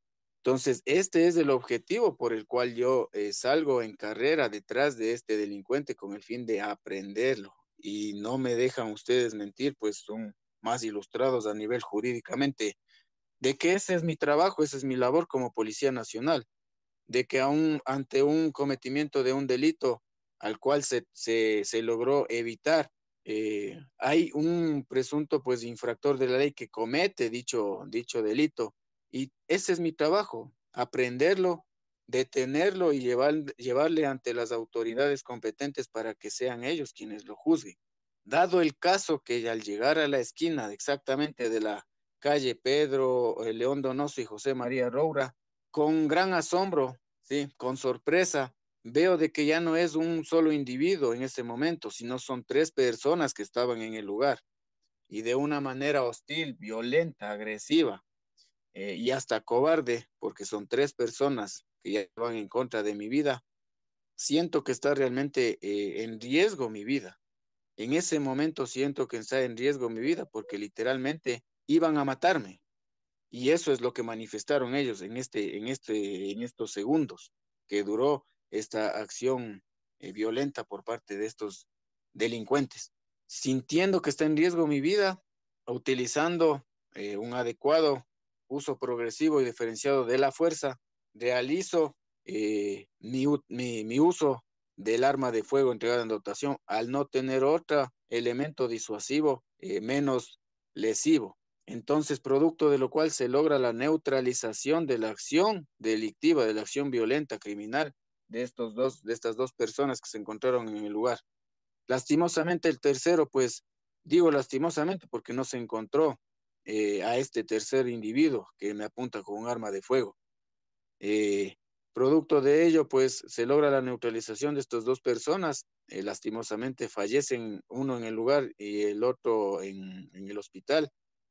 Nosotros cumpliendo con el protocolo establecido para, para estos casos, se logra llamar a las unidades de emergencia inmediata, les atienden en el lugar, ellos mostraron siempre una agresividad, una violencia, eh, no querían de hecho dejarse tratar por los médicos en este momento eh, de atención inmediata y producto de ello, lastimosamente fallecen los dos delincuentes. Ahora, lo que están queriendo eh, hacer creer o hacer ver es de que mi vida nunca estuvo en riesgo.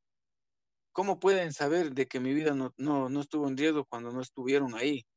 Cuando la investigación se ha realizado de una manera para nada objetiva, sino más bien sesgada, de que nunca, por ejemplo, se realizó una explotación adecuada dentro del lugar, dentro del lote baldío, para tratar de localizar indicios balísticos, por ejemplo, que ayuden a la investigación de que nunca se analizó en esta resolución por parte del, Tribunal Penal que conoce la causa y que dio la resolución, el hecho de que hay contradicciones dentro de los, de, los peritajes, el hecho de que me atribuyen a, mí como Santiago Olmedo eh, el haber utilizado el arma de fuego tan solo yo, cuando hay un informe, por ejemplo, el informe de recolección o de muestras de pólvora, de residuos de pólvora en las manos de los tres servidores policiales que nos encontrábamos ahí da para positivo. ¿Qué quiere decir esto? Que los tres eh, servidores policiales que nos encontrábamos en el procedimiento, aparentemente, según este informe, eh, disparamos. Sí, los, hay tres tiradores, pero, oh sorpresa, de que todas eh, las vainas encontradas en el lugar me acreditan tan solo a, mi persona, a el arma de fuego que es entregada en dotación para mi persona. Entonces, este serie, esta serie de contradicciones en los peritajes, a más de eh, la utilización también, pues, eh, en, este, en, ese, en ese momento de una señora experta en derechos humanos, en uso progresivo de la fuerza, eh, a la cual en la, en, audiencia de juicio, dentro de las preguntas y repreguntas, se logró concluir de que la señora experta no conocía de el modelo de uso progresivo de la fuerza, por ejemplo, de que no conocía eh, a cuál ley como servidores policiales nosotros estamos eh, enmarcados. Es decir, una señora eh, experta en derechos humanos y uso progresivo de la fuerza que no sepa este tipo de, preceptos legales. con todo eso, ¿sí? Los señores jueces y el tribunal que conoce la causa, pues realmente, como les digo, no es de una manera absolutamente objetiva que que señalaron esta, esta resolución en contra y nos dieron una sentencia hoy por hoy. Esa es la realidad de los hechos. Eso es lo que vivió Santiago Olmedo. Estuvo en riesgo la vida primeramente de una tercera persona, después en riesgo la propia vida mía. Entonces, eh, no sé eh, por qué motivo o por qué es, eh, claro, ahora analizado desde un escritorio la situación legal o la situación real. Bien, parece que hay alguna dificultad con la intervención de Santiago. Vamos a invitarle para que, si es el caso, pueda salir y volver a ingresarse al espacio. Eh, sería interesante que lo pueda hacer para que podamos escuchar un poco más y también eh, en este punto hay ciertas preguntas que estoy seguro que los panelistas que están acá en el, en el espacio puedan eh, realizar, realizarle en este caso pues a, a Santiago Olmedo para que nos clarifique ciertos detalles interesantes que ha sido hasta el momento la intervención que, ha que él ha tenido pues nos ha dado mucha claridad en cuanto a lo que son los hechos que se han suscitado con, en torno a este caso, ¿no? Bien, entonces, si es el caso, pues le voy a invitar a Santiago que por favor se salga del espacio y vuelva a ingresarse nuevamente para que pueda continuar con su intervención. Bien, hasta tanto que Santiago eh, pueda volverse a conectar, les comento amigos que también acá está un representante de Defense. Defense es una institución que se encarga precisamente de la defensa de todo lo que son los eh, elementos policiales que de alguna manera, de, de, alguna forma, se vean involucrados en este tipo de situaciones, que como usted sabe muy bien, pues no debería de ocurrir que representantes de la ley, representantes de la fuerza pública que su principal propósito es proteger a la ciudadanía, se vean envueltos en este tipo de temas, ¿no? Entonces le voy a dar eh, la palabra pues al representante de Defense para que nos comente un poco acerca de la temática y también cuál es eh, el nivel de involucramiento que ellos tienen en el caso de Santiago Olmedo. Bienvenido, buenas noches, eh, qué gusto saludarte. No sé si nos indicas tu nombre, por favor. hola, muy buenas noches. ¿Me escuchan? Claro que sí, fuerte y claro.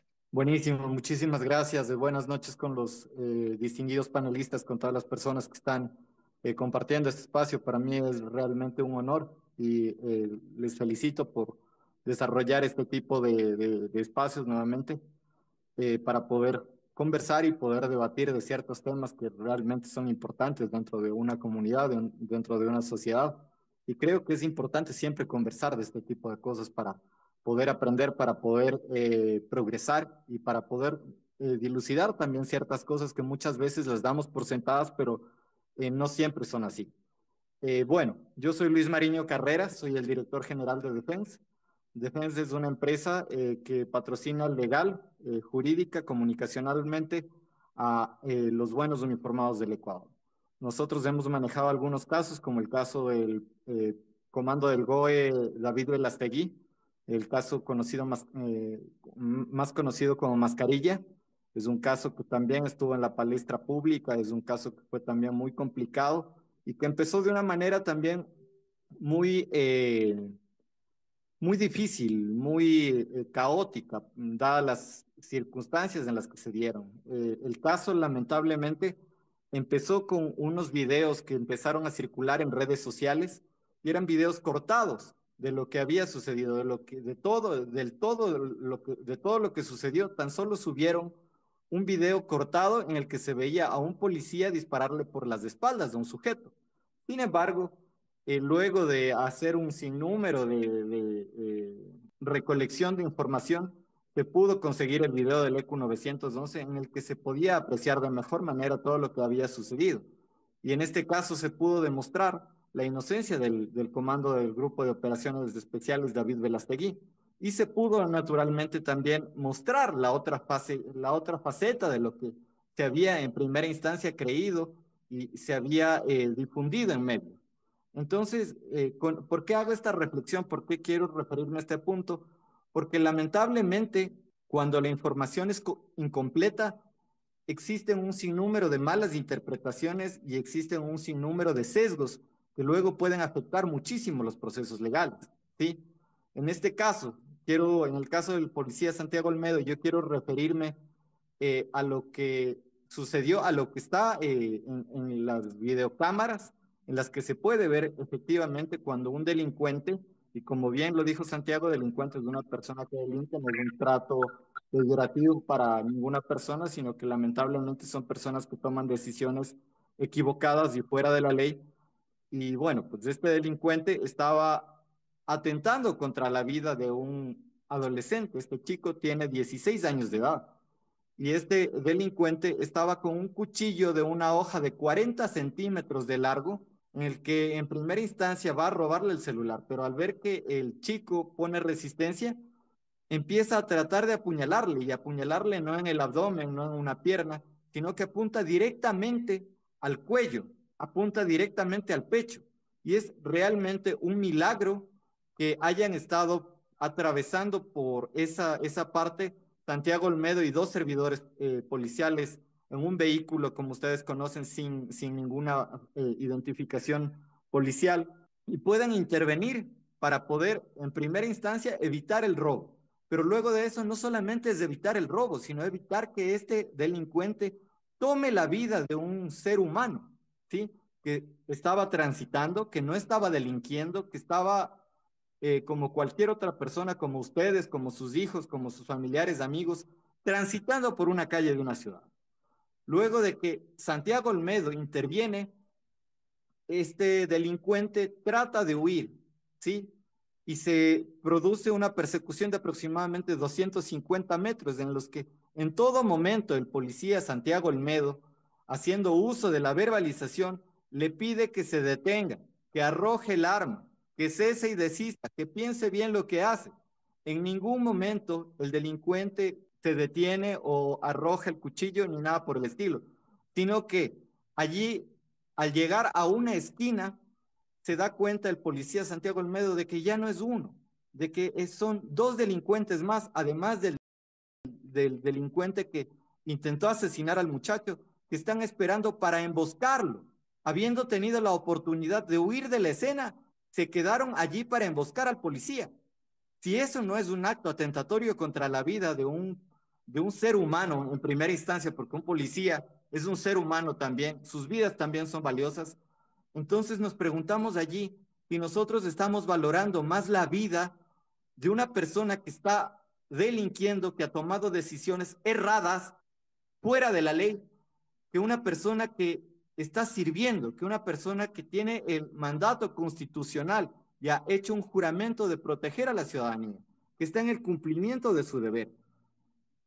Entonces es realmente asombroso con todo lo que les acabo de comentar, que por ejemplo el señor fiscal eh, Parco, el doctor Parco de la Fiscalía del Chimborazo, eh, empiece a dar ciertas declaraciones que son totalmente erróneas, falaces y creo que atentan incluso, no sé, aquí hay bastantes personas muy entendidas en derecho, eh, Calculo que una persona que eh, dice que ha disparado el policía a 200 metros, ¿sí? O que ha disparado a matar, o que hace entender o da por hecho de que el policía fue con una eh, con intenciones claras de asesinar, de matar, de cegar la vida de una persona, pero no toma en cuenta que esta persona también tenía que defender su propia vida. Entonces, no entiendo cómo pueden darse declaraciones tan irresponsables, porque considero que son irresponsables. Yo, esta es mi opinión. Me parece totalmente irresponsable salir en medios de comunicación diciendo ese tipo de falacias diciendo que ha dado más de 12 tiros por la espalda, cuando en audiencia se probó mediante peritajes que ningún tiro, ningún disparo, ninguna detonación fue hecha por la espalda. Ojo, no lo dice Luis Marín. Esto lo dicen los peritajes que se presentaron en audiencia.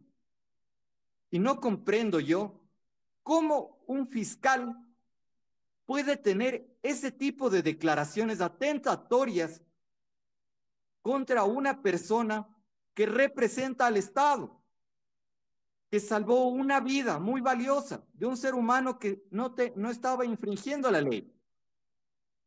Lamentablemente, estas dos personas fallecieron, y digo lamentablemente porque creo que todas las vidas humanas son valiosas, pero también hay que reconocer y creo que es una cuestión que va más allá de lo legal, que las personas que no están delinquiendo, que las personas que viven apegadas a la ley, también tienen derecho a vivir, también tienen derecho a proteger su vida.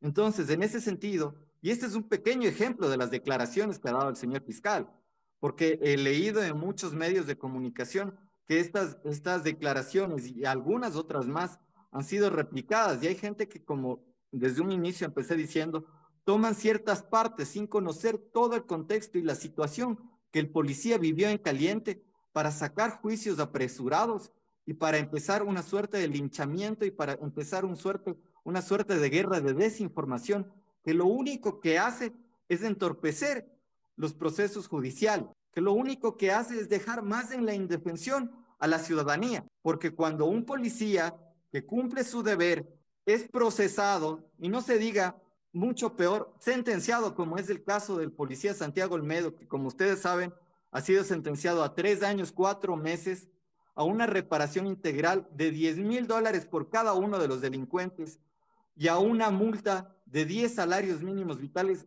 Todo esto asciende a 24 mil 250 eh, dólares, que supuestamente el policía tiene que pagar por haber hecho su trabajo y además de eso pagar tres años, cuatro meses de cárcel. Y además de eso, el peligro de perder su carrera. Entonces hay un sinnúmero de cosas que rodean este caso que son realmente espeluznantes. Y lo digo no solamente como una persona que está asesorando al policía Santiago Olmedo y que eh, ha, ha tomado como una misión fundamental en su vida el proteger los derechos de los buenos uniformados del Ecuador. Porque lamentablemente sí hay uniformados, hay personas que no actúan de buena manera, pero la gran mayoría de los 53 mil policías nacionales son policías honestos, son personas honestas, son personas honorables, son personas que tienen familia, dan un gran ejemplo a sus hijos, a la comunidad. Entonces, en ese sentido, hay muchas cosas que decir. Lamentablemente, yo no quiero extenderme mucho, pero me parecía importante decirles esto a todos ustedes, que son personas muy entendidas, son personas que se interesan por todo lo que está sucediendo en el país y son personas muy, muy valiosas justamente por eso.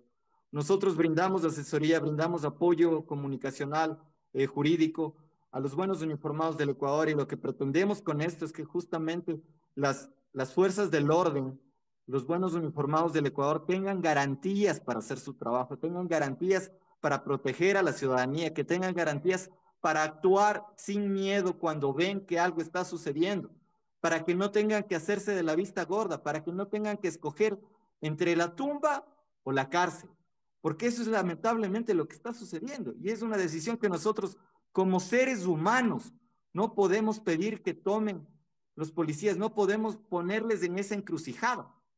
Yo creo que es indispensable que ya cambien las cosas. Y ojo, no me voy al, hecho de que tienen que cambiar las leyes, porque las leyes hay, ¿sí? Sin embargo, ahí viene la cuestión de la discrecionalidad de los jueces y los fiscales.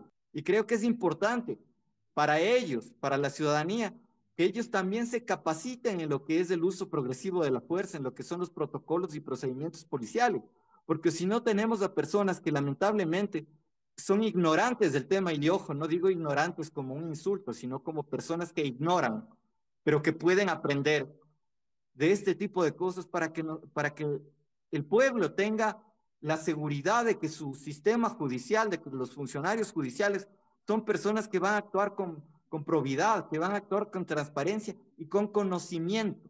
Entonces eso, mi querido Curtis, yo les agradezco muchísimo el espacio y les felicito nuevamente por todo lo que están haciendo. Eh, les agradezco a los señores panelistas por sus intervenciones y a todas las personas también que dan sus criterios. Yo puedo estar o no de acuerdo con ellos. Sin embargo, creo que es importante que nosotros eh, veamos un poco más allá, investiguemos un poco más allá y nos informemos un poco más para emitir ciertos criterios. Así es, indudablemente, Luis, gracias por tu importantísimo aporte. Continuando con lo que decía, en este caso en el espacio, deberíamos estar aquí rindiendo honor a un héroe antes que a una persona que está eh, sentenciada. Eso es una cosa inaudita y considero que las cosas deben de cambiar. La ley tendría que ser de una forma diferente y todos quienes de alguna manera somos ciudadanos que pretendemos hacer el bien, que pretendemos el bien común, no queremos pues que existan este tipo de leyes garantistas de los delincuentes y en detrimento de la gente. Eso nada más y gracias por el aporte. Veo que acá ya está nuevamente Santiago conectado, así que lo que quisiera es en este momento aprovechar su presencia para que nuestros panelistas puedan formular, si es el caso, alguna pregunta o inquietud que tengan de parte de ellos, que hacerle, pues en este caso, a nuestro invitado especial, Santiago Olmedo, que está presente acá en el espacio. No sé si es el caso, por ahí podríamos empezar por Andrés, si tienes, Andrés, alguna, algún comentario o alguna consulta, alguna inquietud de tu parte. Ojalá no tenga problemas con la conexión, Curtis. Eh, no tengo nada que agregar. Simplemente felicitarle, Santiago, decirle que usted es un ejemplo de lo que debemos hacer en el Ecuador. Este país necesita seguridad y orden, no otra cosa más. Ustedes en la Escuela Superior de Policía tienen como eslogan el servir y proteger y usted hizo eso. Cuente con mi respaldo, con mi modesto respaldo y sin duda alguna usted va a salir adelante porque hay todo un país que está detrás de usted. Así es que mis felicitaciones, Santiago. Mi orgullo de tener eh, miembros de la Policía Nacional de, la de las características de usted, porque tranquilamente usted se hubiese hecho el de la vista gorda, el que no pasó nada aquí. Pasaba, usted seguía circulando y no pasa nada. Un país de indolentes no merece, no merece eh, que, eh, tener una fuerza pública que le respalde. Pero este es un país de gente que se duele del otro y que está dispuesta a garantizar los derechos fundamentales de las víctimas y no de los delincuentes. Adelante, Santiago, un abrazo y siga adelante que estamos con usted. Muchas gracias por la consideración, estimado Andrés. No sé eh, qué realmente sucedió. Estaba conversando, pero no sé si eh, alcanzaron a escuchar lo que, todo lo que quería eh, manifestarme. Muchas gracias más bien por la consideración. Creo que eh, nosotros como servidores policiales estamos eh, aquí para cumplir con una misión constitucional, con un deber legal, que es de atender la seguridad ciudadana y el orden público, es de cuidarles a, ustedes, a la ciudadanía en, en general y cumplir con nuestro deber legal. Así lo hice, y más allá de un cumplimiento de un deber legal, es un deber moral también. El hecho de haberme enfrentado a delincuentes, pues eh, eh, se tuvo la valentía de hacerlo.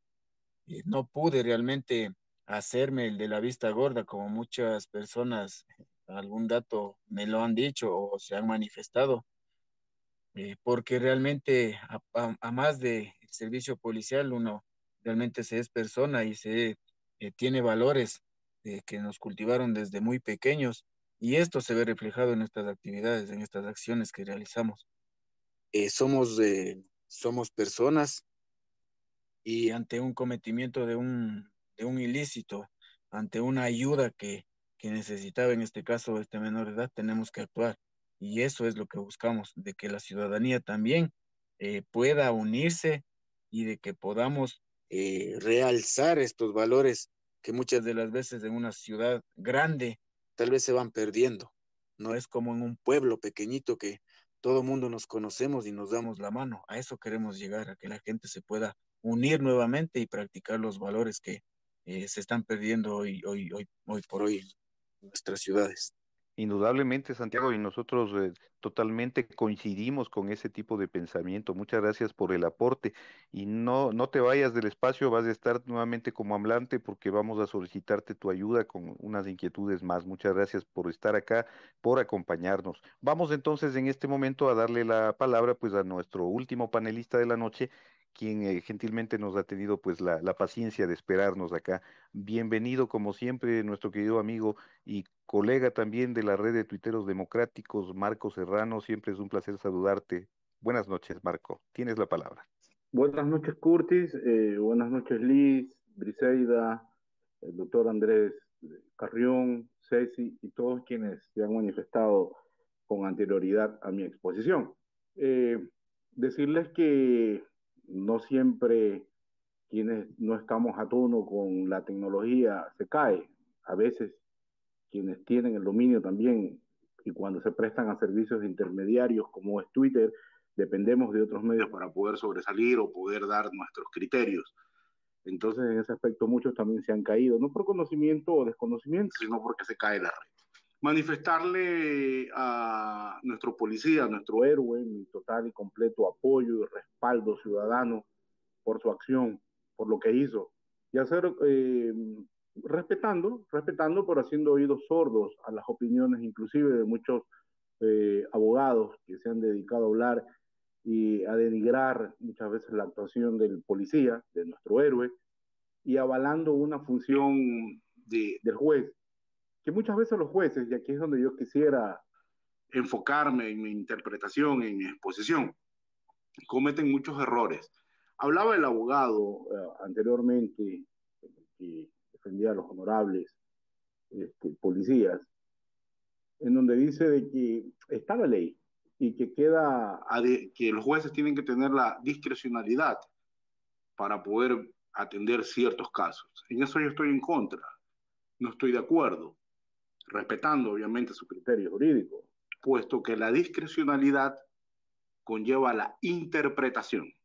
Y la interpretación es un criterio personalísimo de los jueces. Cuando existe el criterio personal del juez, porque inclusive la misma ley lo faculta porque establece del criterio del juez es el que prevalece, es donde, es donde caemos en estos males. ¿Y por qué el criterio del juez prevalece? Porque existe ambigüedades en la ley.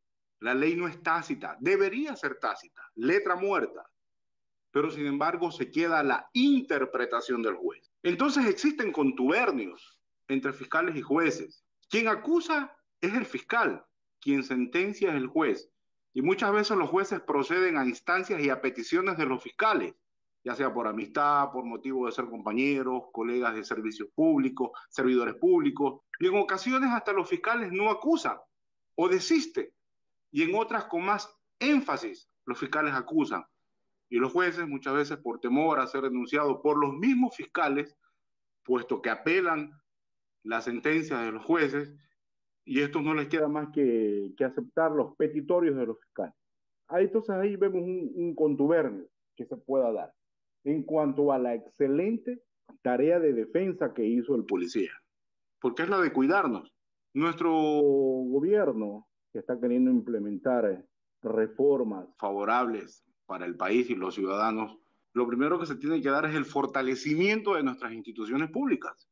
Y una de ellas, la más emblemática, quisiera citar las demás, pero quiero enfocarme en el punto en el cual estamos hablando, que es a nuestra policía. Y para esto nosotros tenemos que volver, y voy a hacer un poco el criterio del abogado Carrión cuando citó el artículo número uno de la Constitución, que el Ecuador es un Estado constitucional de derechos y justicia social.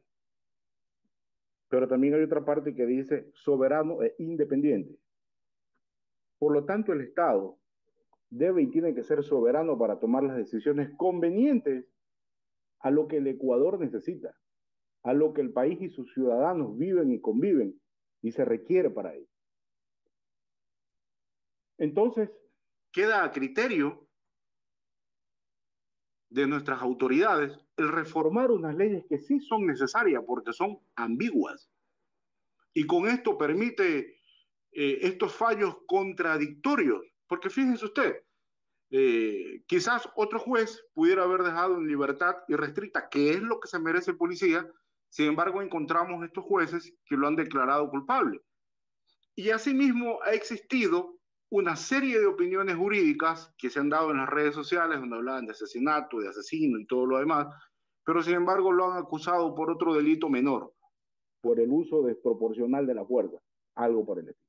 Entonces conllevan una, eh, nuestras leyes aparte de fallos controversiales, conlleva también a disparidad de criterios, cuando debería ser tácito, porque eso dice la ley. Entonces, en base a eso, yo quisiera analizar el artículo 13 del Código, Orgánico Integral Penal, en donde habla la interpretación en materia penal se realizará en el sentido que más se ajuste a la Constitución de manera integral y a los instrumentos internacionales de derechos humanos. Fíjese que dice que la interpretación en materia penal se realizará en el sentido que más se ajuste. La palabra que más se ajuste conlleva un vacío. Hay un lineamiento blanco ahí. ¿Por qué, ¿Por qué no dice el, en la interpretación en materia penal se debe realizar en el sentido estricto de la Constitución, pero habla de que más se ajuste. El más se ajuste conlleva al criterio personal del juez. Gracias a Dios y gracias a las leyes, existen los tribunales de alzada, jueces en superior, jueces superiores que pueden revocar el fallo del juez en primera instancia, del tribunal que falló en contra de, de nuestro policía, de nuestro héroe. Asimismo vemos errores a mi criterio, que respeto mucho las opiniones, en donde hablan de que el presidente debe de dar eh, un indulto presidencial. El indulto presidencial para mí no es aplicable. Y lo digo por qué. Porque para que exista el indulto presidencial debe de haber una sentencia en firme. Nuestro héroe tiene que estar sentenciado y además de estar sentenciado debe cumplir ciertos requisitos que son que tenga buena conducta posterior al delito, pero esto va a llevar meses y se estaría indultando a un sentenciado. No es que está dejando en libertad a un inocente, estaría indultando a un sentenciado. Aquí lo que conlleva es que un tribunal, el Tribunal Superior de Apelación, debe de suspender el fallo del juez y debe dictar otras medidas que es la inocencia completa e irrestricta de nuestro policía, de nuestro héroe. Los jueces son quienes tienen que declararlo inocente. No tiene que haber un indulto presidencial. Este, si hablamos nosotros de la defensa de, nuestro policía, también yo pienso que los abogados que debió tener eh, nuestro héroe, nuestro policía, debieron haber sido un poquito, perdón si hago este, este comentario, un poquito más examinadores e eh, y cumplir una función de investigación. Porque también los jueces pueden ser declarados como tacha. ¿Por qué? Porque existe una pretensión, un preconcepto antes de dictar una, una, una norma, una sentencia.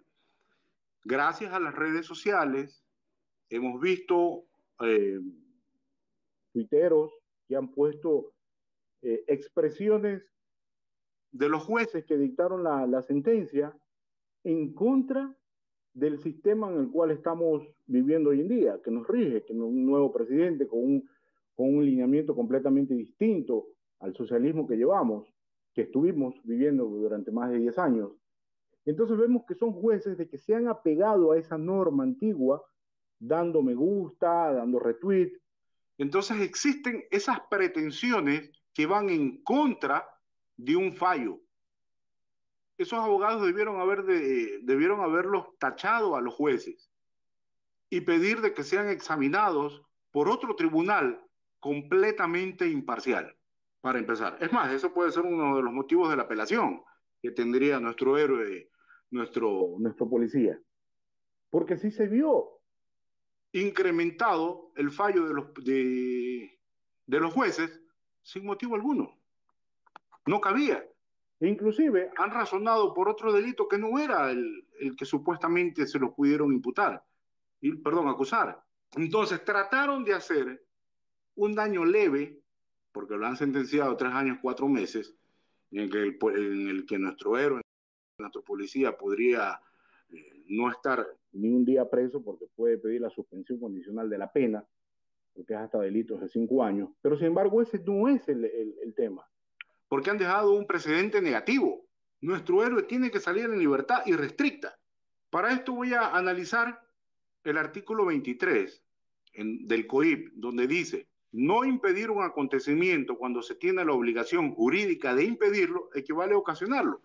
O sea, nuestro héroe que estaba ahí parado, que tenía conocimiento todas las cámaras y los demás, y las víctimas inclusive, si él no actuaba en el momento, si se quedaba tranquilo, como ahora hay unos memes que están corriendo que dice, hasta loco, hasta loco, pero sin embargo también pueden ser sancionados y pueden ser sentenciados. Porque dice la ley, el no impedir un acontecimiento cuando se tiene la obligación jurídica de impedirlo equivale a ocasionarlo.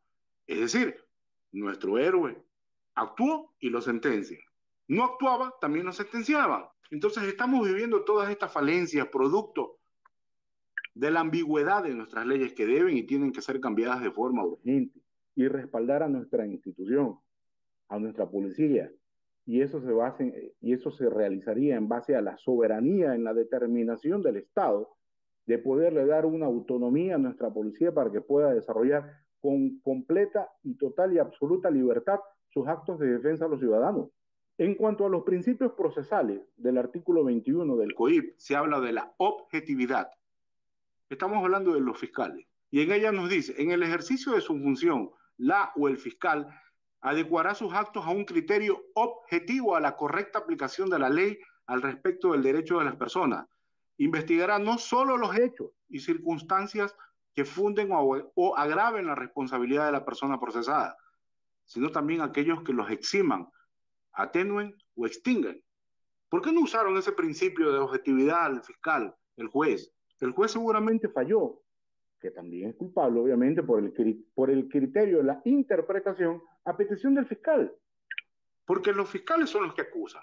Sobre la culpabilidad, el artículo 34 del COIP nos establece, para que una persona sea considerada responsable penalmente, deberá ser imputable y actuar con conocimiento de la antijuridicidad de su conducta. Nuestro policía actuó en completo apego a la ley, a la norma, a la defensa irrestricta de un ciudadano. Repito, el no cumplirla, el no actuar, nuestro héroe, nuestra policía, también hubiera sido sancionado y sentenciado. Entonces, ¿en qué estado está eh, nuestra policía? Si se quedan, son denunciados. Si actúan, son denunciados. Necesita un fortalecimiento de la institución y esto se tiene que hacer de forma inmediata. Hay un dato más que quisiera acotar y que seguramente muchos no se han dado cuenta o se han percatado, pero es esto es aislar muy finito. Vaya tarea que tiene nuestro presidente.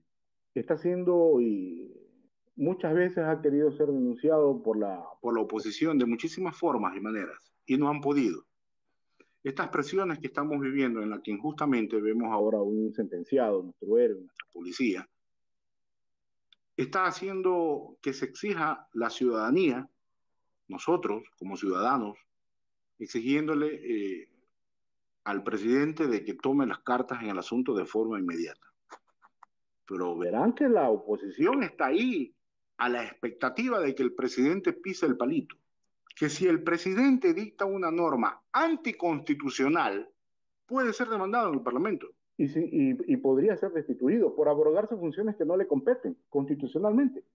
Entonces, en eso está actuado. Entonces, el presidente trata de actuar en base a la norma sin salirse la única opción que le queda o que tiene es llamar a la consulta popular, pero debe ser de forma inmediata para cambiar las leyes, cambiar la constitución, reformarla o cambiarla en su totalidad y reformar este COIP, que no es aplicable a nuestro sistema por la ambigüedad, por los vacíos que existen. Y todo eso ha conllevado a que hoy en día tengamos una ola delincuencial desatada, que todos los ciudadanos estamos en peligro y lo peor, el debilitamiento de nuestras instituciones, de la policía, que están con las manos cruzadas sin poder actuar. Si actúan, son sentenciados. Si se quedan quietos, también. Eso yo quisiera eh, en cuanto a mi participación y felicitarlos a todos y, darle un abrazo de confianza a nuestro héroe, a nuestra policía y decirle que el pueblo está con él, lo hemos manifestado en muchísimas ocasiones a través de nuestros manifiestos públicos, a través de las redes sociales, que cuenta con el apoyo de toda la ciudadanía. Y esperemos de que el fallo controversial de estos jueces en primera instancia sea revertido en apelación por los jueces competentes de turno. Muchísimas gracias. Muchas gracias, eh, Marco, a ti, a, a, tu intervención que ha sido fundamental para comprender y conocer muchos de los aspectos que tienen que ver con la parte legal. Tú como quien más, pues como un abogado que, que conoce del tema, nos ha podido ilustrar de una excelente forma toda esta parte que tiene que ver con los, los, aspectos que son legales y que de cierta manera también son muy sensibles desde el punto de vista eh, ético y también desde el punto de vista político, ¿no? Sin embargo, y yo considero que es necesario que exista también una voluntad de decisión política para poder cambiar las cosas, ¿no? Porque evidentemente las cosas no pueden continuar de esta manera, las leyes no pueden continuar así porque si hablamos de cambiar a los jueces, pues sabemos mucho que ese sistema judicial actual está adoleciendo de muchísimas fallas de forma y de fondo, en especial por la cantidad de elementos que están corrompidos dentro de ese sistema judicial que lamentablemente es así, no podemos nosotros pues hacernos de la vista gorda ni ignorar un problema que está ahí latente. En este punto pues vamos a escuchar eh, las palabras de nuestros amigos que están como hablantes. Si es el caso, les voy a solicitar que tengan a bien ser lo más cortos posibles en cuanto a lo que son los tiempos de sus intervenciones, debido precisamente a la hora. Ya estamos con cerca de las 22 horas con 43 minutos ya en este momento, así que eh, solamente tendremos dos minutos de intervención. Le cedo la palabra a Liz para que administremos esta última parte de la intervención de nuestros amigos hablantes. Liz, tenemos la palabra.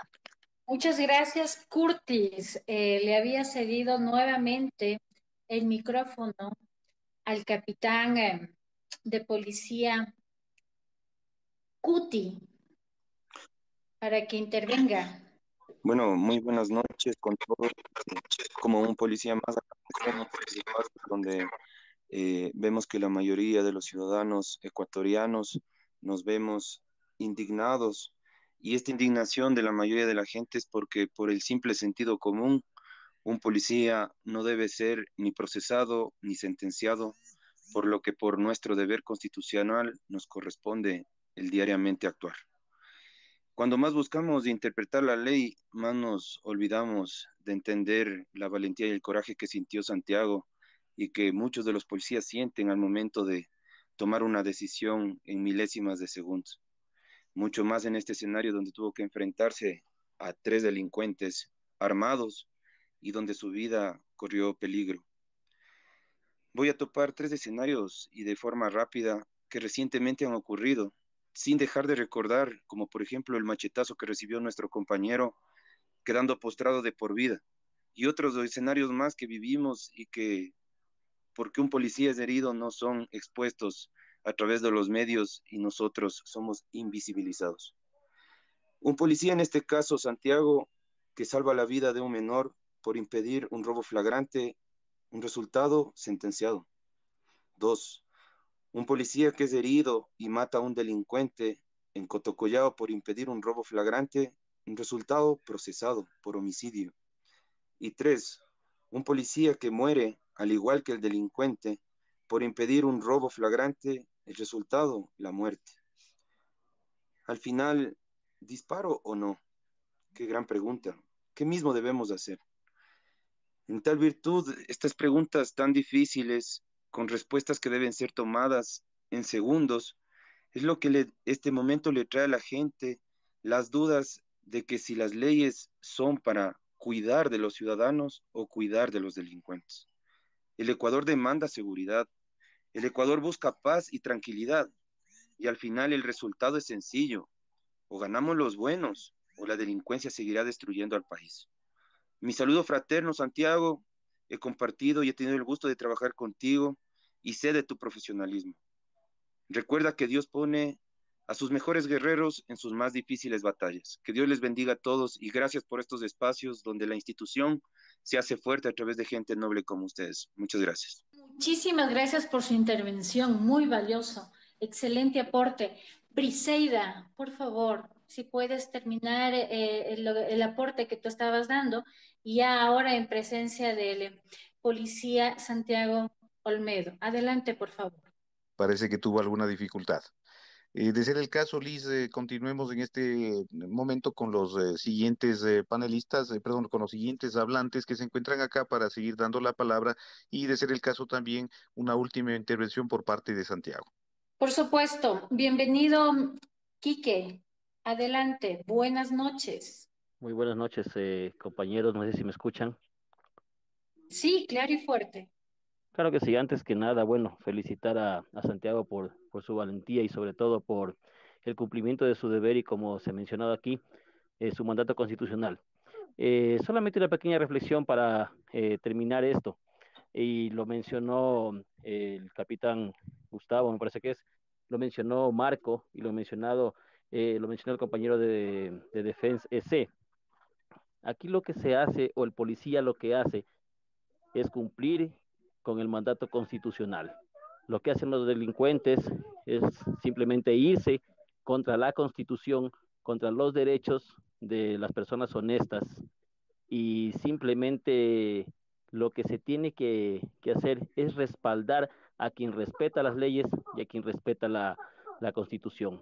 Lo decía Galo Lara en su intervención en su momento, lastimosamente la famosa constitución de Montecristi dejó atados de, pies y manos prácticamente a la policía en indefensión a la ciudadanía y les dio carta abierta, carta blanca a los delincuentes para que ellos puedan hacer y deshacer en este país.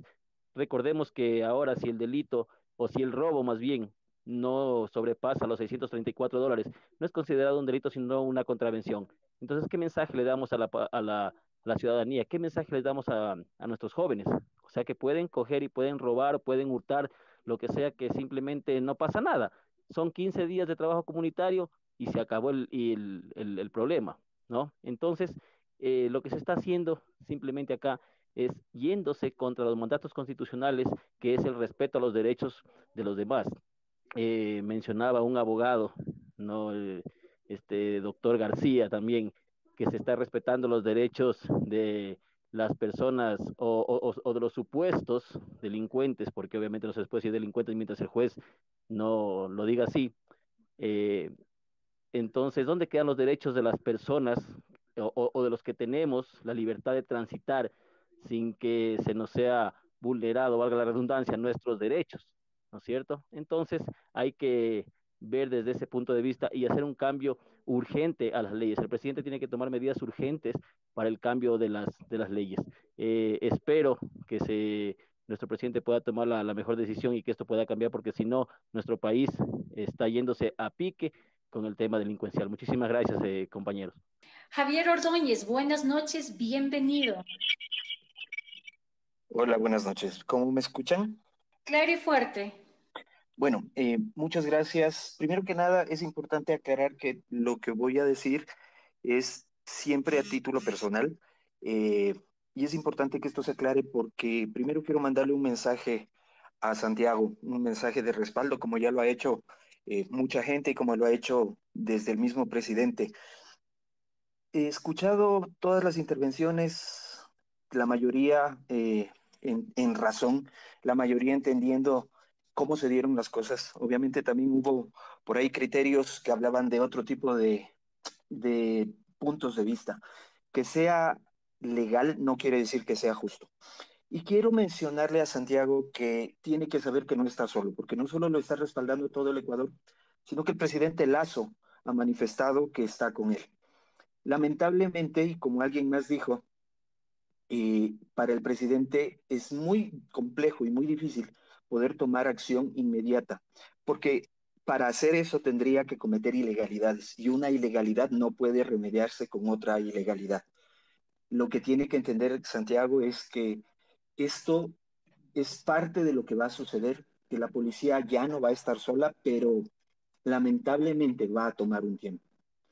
Eh, 10 años, 14 años de, muchas cosas no se pueden borrar en, en pocos meses Sé que la ciudadanía está desesperada porque esto cambie, todos lo estamos, pero el respaldo va a estar ahí. El respaldo del Ecuador, el respaldo del gobierno, para poder modificar las leyes que todos queremos que se cambien. Lamentablemente hay que seguir parámetros y hay que seguir pasos. Y para eso eh, intervienen Asamblea Nacional, interviene Presidencia. Y llegar a esos consensos cuesta muchísimo. Cuesta muchísimo porque muchos no quieren que esos años de apoyo a la delincuencia, de leyes que facilitan y que perjudican a la policía se borren. Y van a hacer lo imposible porque esto pase. Sé que todos queremos que haya una consulta popular. Va a pasar, pero va a tener que darse los tiempos. Es importante decir esto, pero quiero decirle a Santiago que después de, después de toda tormenta viene la calma y que un país entero se ha dado cuenta que la Policía Nacional está preparada para defender. Te voy a hablar como papá, Santiago, sé que me estás oyendo. Si tú hubieras salvado la vida de mi hijo, estaría en deuda de por vida. El Ecuador está en deuda contigo, el Ecuador está en deuda con la Policía Nacional. Sé que es difícil, sé que es duro, sé que esto no se va a acabar mañana y que va a tomar mucho tiempo, pero al final la verdad va a salir a la luz, la justicia va a brillar y vas a tener la, la posibilidad de retornar a, donde empezaste. Gracias en nombre de los ecuatorianos, gracias en nombre de, de, ese, de esos padres de familia, de ese muchacho al que le salvaste la vida y salvaste tu vida. Salvaste tu vida y hiciste lo que cualquiera hubiera hecho, más aún una persona que estaba en la obligación de hacerlo. Eso es lo que yo quería decirle a Santiago y quería decirles a todos ustedes y créanme, les ratifico. El presidente Lazo tiene la buena voluntad y va a hacer en la medida de lo posible que esto se vaya remediando, pero como les digo, una ilegalidad no se puede remediar con otra ilegalidad. Muchísimas gracias por el tiempo que me han regalado. Muchísimas gracias, Javier, Ordóñez. Antes de continuar, eh, Santiago Olmedo, quería hacerte una consulta. ¿Qué es lo que sigue a continuación en este proceso legal? Santiago. Eh, sí, muchas gracias eh, a los ponentes anteriores. Realmente es muy emotivo el, contar con ese, ah, ese, ese apoyo, esa consideración. Bueno, por el momento nos queda esperar eh, la resolución que, que, fue dada a través de la de esta audiencia oral. Tenemos que esperar que sea algún eh, un documento escrito, escrito, documento legal escrito, para nosotros inmediatamente pues eh, eh, mostrar el recurso de, apelación ante este, esta resolución que por escrito se dará en su tiempo. Lo tenemos más claro.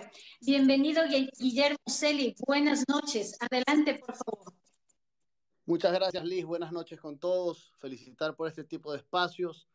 Inmediatamente darle toda mi solidaridad a Santiago, al cabo Santiago Olmedo, por su labor eficiente, coherente y de un gendarme que cumplió su deber. Aquí en este país una barbaridad que parece que solo derechos humanos tienen los delincuentes y no los ciudadanos que salen todos los días temprano en la mañana a trabajar o la fuerza pública, en este caso la policía, cuando en el ejercicio del uso progresivo de la fuerza cumplen con su deber, como lo hizo Santiago, el salvar la vida de un joven, de un adolescente.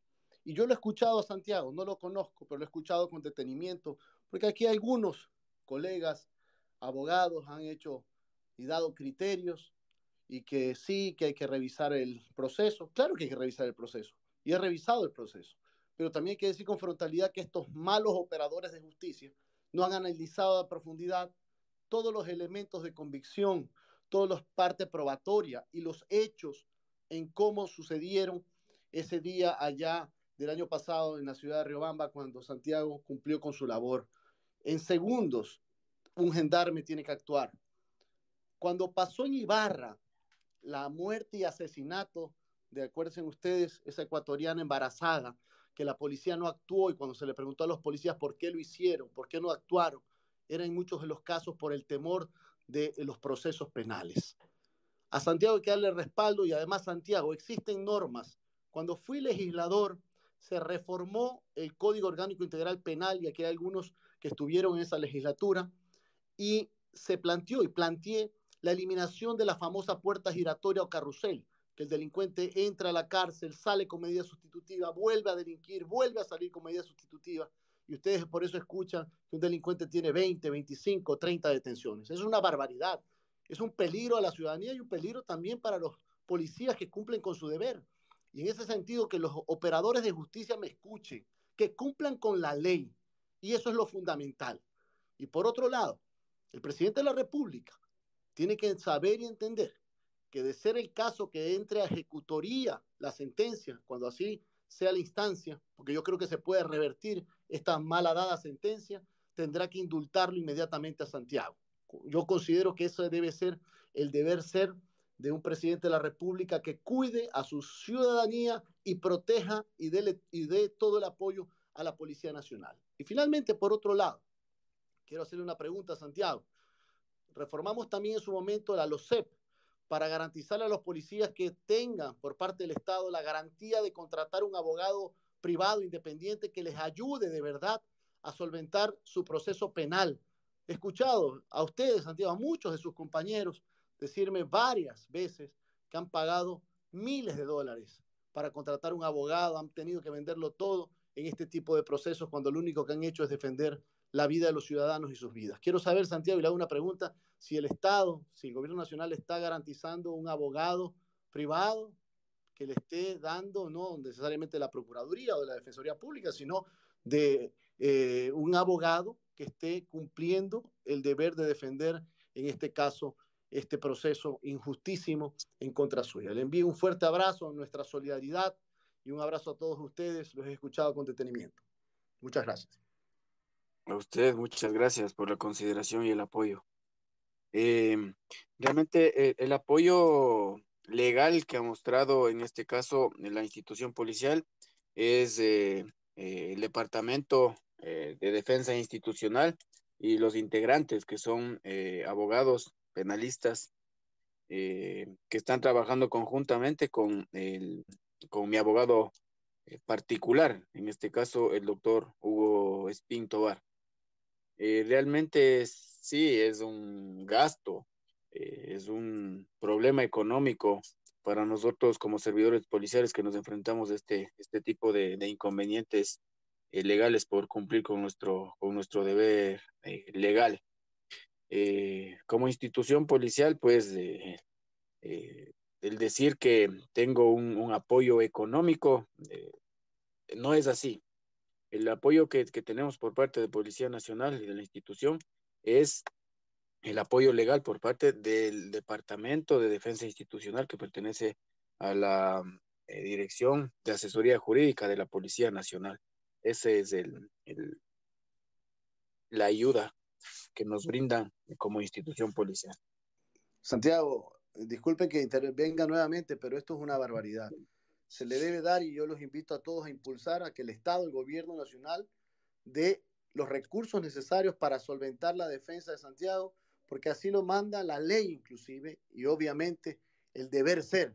En este caso usted ha cumplido con su deber de cuidar a la ciudadanía, de salvar la vida de un adolescente. Se lo merece y yo invito a todos ustedes aquí en el panel a que empecemos a presionar al gobierno nacional, al Estado central, a que eh, de los recursos necesarios para que en este caso Santiago pueda eh, cumplir con los gastos necesarios para el proceso, que tenga una buena defensa conjuntamente con su abogado particular y de esa manera logre el objetivo de revertir una sentencia injusta, irrita, pírrica, que lo único que hace es enviar un mensaje completamente equivocado ante la sociedad ecuatoriana y sobre todo ante la delincuencia, que parecería que ellos son los únicos que tienen derechos humanos y no los ciudadanos ni los policías. Mi abrazo para ti, Santiago, y cuenta conmigo en esa lucha para apoyarte.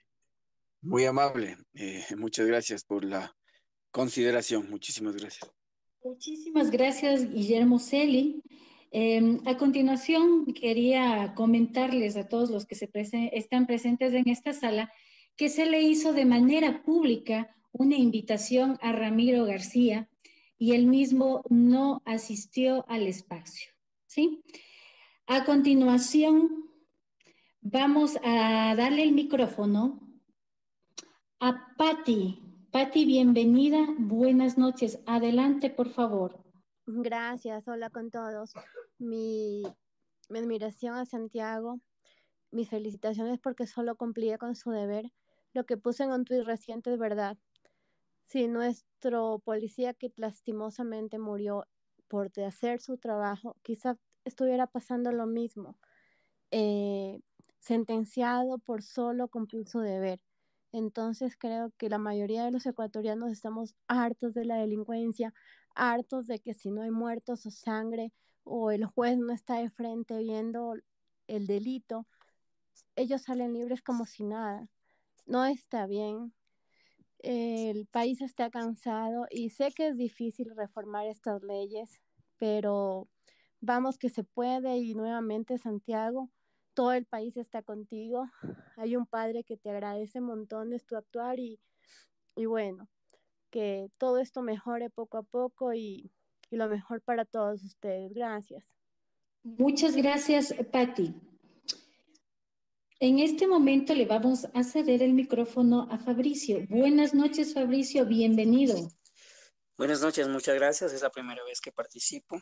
Siempre los escucho y aprendo demasiado de ustedes.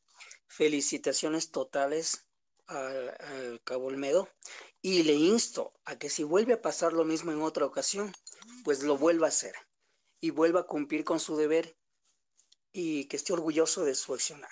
Esperemos que con el tiempo y que sea lo más pronto posible, pues se haga justicia con él y él pueda eh, ser condecorado, no sentenciado. Otro punto que quería tomar rápidamente, eh, Briseida habló de las leyes correístas y tiene mucha razón. Las leyes se hicieron con doble sentido desde hace tiempo y estamos viviendo las consecuencias de esas leyes.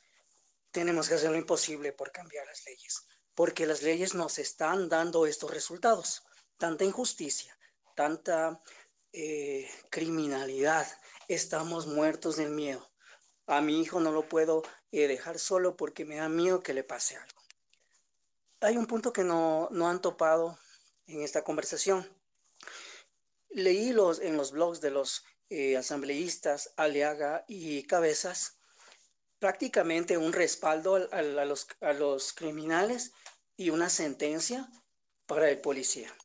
Realmente es muy vergonzoso que asambleístas, que deberían ser los portadores de la legislación a favor justamente de los ecuatorianos, estén en contra de lo que hizo el policía eh, con los delincuentes. Realmente eh, quisiera eh, que Curtis también de pronto en minutos más adelante haga un comentario sobre esto porque me parece muy desatinado los comentarios de los asambleístas Aliaga y Cabezas. Y bueno, eso era todo. Les agradezco mucho. Felicitaciones y la policía que siga adelante, que siga protegiendo como se debe y con las acciones que se debe a los ciudadanos. Muchísimas gracias.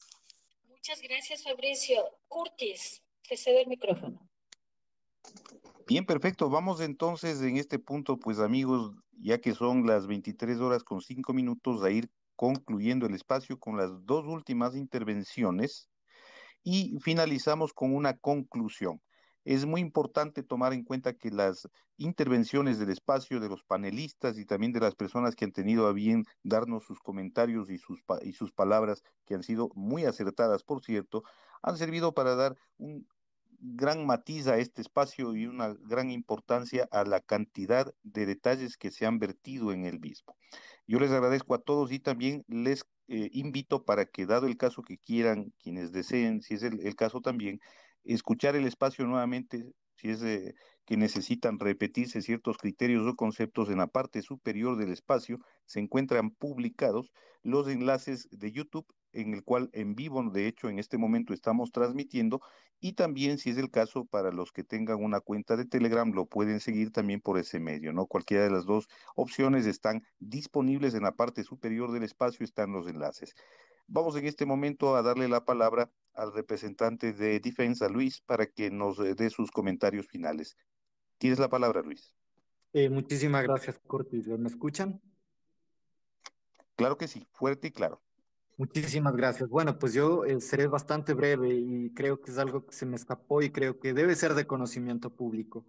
Desde el 11 de junio del 2021, cuando a Santiago Olmedo en la audiencia de flagrancia se le dictan medidas eh, cautelares sustitutivas, está utilizando un grillete electrónico que de por sí ya es un acto es, una, es un estigma vergonzoso debería utilizarse únicamente para los delincuentes.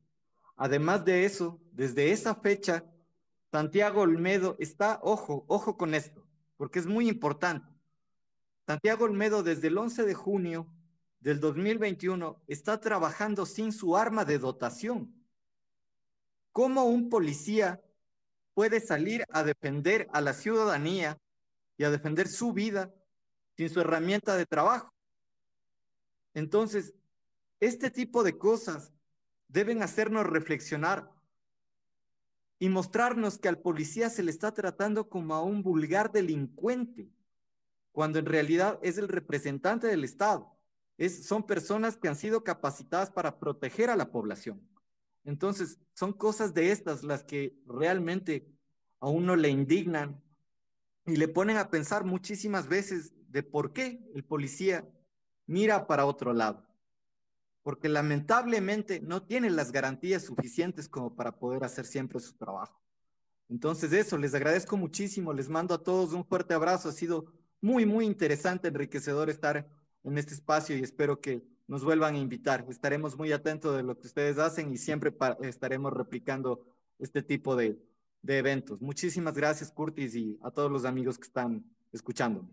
Gracias a ustedes por eh, estar presentes acá en el espacio en esta noche y por habernos dado, pues lógicamente, su aporte importantísimo, su opinión y como siempre, pues totalmente bienvenidos, esta es su casa.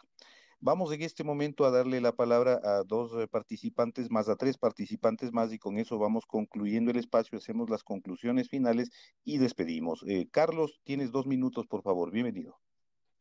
Buenas noches con todos. Al cabo, Santiago, mis respetos, mis saludos.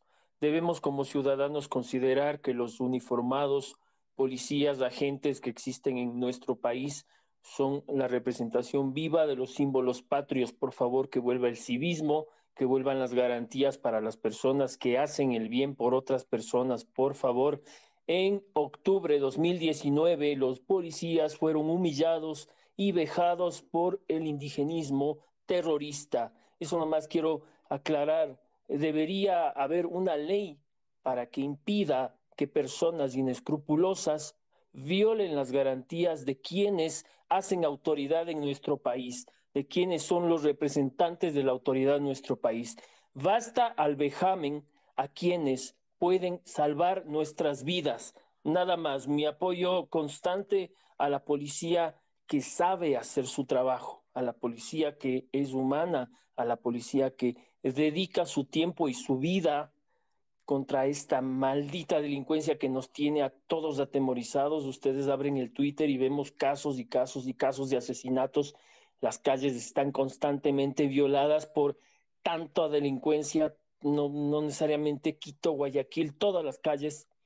Y solamente la monstruosidad, monstruosidades que hay que decirlo así, de, lo que sucedió en Guayaquil, las cárceles con esos animales, sería insultar a los animales, con esos grotescos asesinos mutiladores.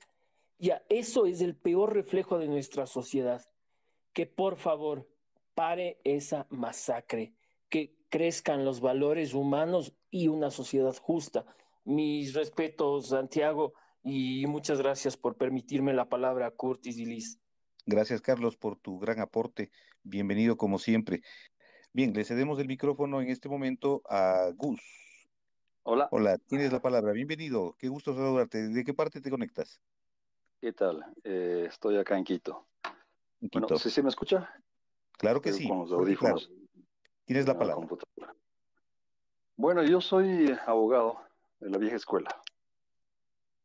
Es decir, yo estuve con profesores eh, de gran conocimiento penal de los años 90, ¿no?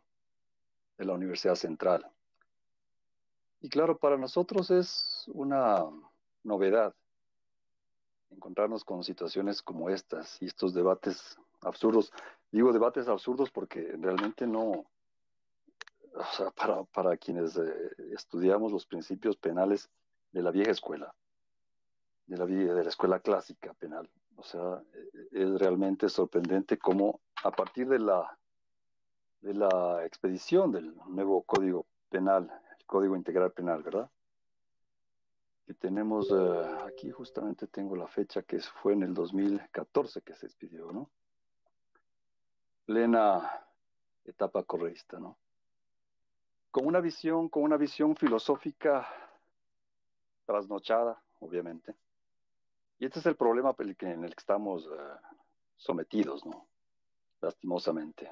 El problema que tiene actualmente el, policía Olmedo, que actuó de manera eficiente en, las, en la defensa de la seguridad de la ciudadana. Pero no va a ser el único caso, no va a ser el, no, no ha sido el primero ni, ni va a ser el último, mientras tengamos este código integral penal sobre nuestras cabezas. Por eso es que es indispensable, y seré concreto, que hay que derogar este mamotreto al tacho de basura. Porque se han ido principios, se han ido principios penales como la legítima defensa, por ejemplo. Se han instituido ideas antojadizas como principios como la, la del uso proporcional de la fuerza, o como de, la, este sistema de carrusel del que hablaba un abogado que me presidió en la palabra cosas que, que, que, que, yo no sé de dónde se sacaron estas, estas ideas absurdas. Así que la, única garantía que tenemos aquí como para la seguridad ciudadana es echar a la basura este mamotreto que es el Código Integral Penal. Para lo cual, ¿cuál es el mecanismo? El mecanismo es que el presidente eh, convoque a, a una vigente consulta popular para derogar este tipo de leyes y reformar algunas cosas de, igual manera absurdas que están en la Constitución. Eso es básicamente lo, lo que quiero aportar como, como criterio jurídico. Y muchas gracias. Gracias a ti por tu aporte, muy valioso, por cierto, también. Y claro, pienso que es fundamental que esto tenga una decisión política que permita cambiar estas leyes nefastas. Y comparto tu criterio. Para ir concluyendo el espacio, le cedemos la palabra finalmente para ir haciendo una conclusión última a nuestro amigo eh, Luis de Defense también, eh, eh, con lo cual concluiríamos el espacio con las palabras de despedida de Santiago Olmedo, quien está todavía presente aquí en el espacio. Luis, nuevamente te cedemos el micrófono.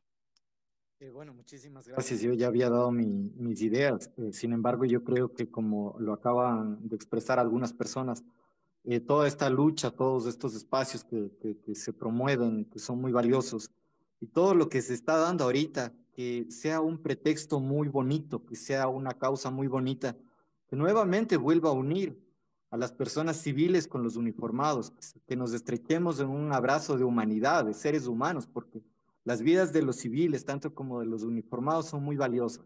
Y creo que más allá de lo legal, va el sentido común y es el hecho de que debemos cuidarnos entre los buenos y debemos procurar una sociedad que sea más justa, una sociedad con mejores valores, para que nuestros hijos, para que nuestros seres queridos puedan transitar libremente, para que puedan desarrollarse libremente. Les agradezco nuevamente y les mando un abrazo. Eso es todo. Muchas gracias. Gracias a ti, Luis. Eh, concluimos el espacio. Eh, tengo, tengo acá todavía una petición de nuestro amigo José Cherres quien ha solicitado el micrófono. Eh, José, te voy a dar el micrófono, pero por favor seamos sumamente breves porque el tiempo prácticamente se nos ha terminado, ¿de acuerdo? Eh, tienes la palabra en este momento.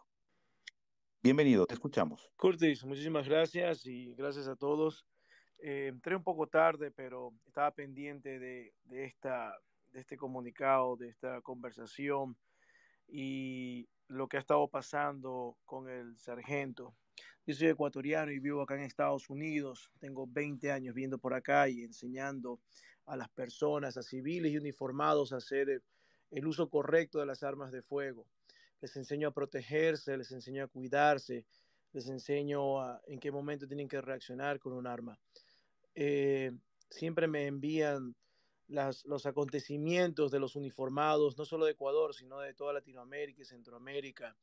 Me ven a mí como un ícono de, apoyo, de ayudar a todo ese uniformado, de toda esa justicia que hay en diferentes países, especialmente en Ecuador, en mi país, donde yo nací, guayaquileño, y ver de que las leyes realmente no están para el uniformado, no están para ayudar al, a la gente buena, sino que eh, esas leyes están hechas es para, para corregir, someter, juzgar, analizar al, a los uniformados, a los que desenfundan esa arma para proteger a terceros.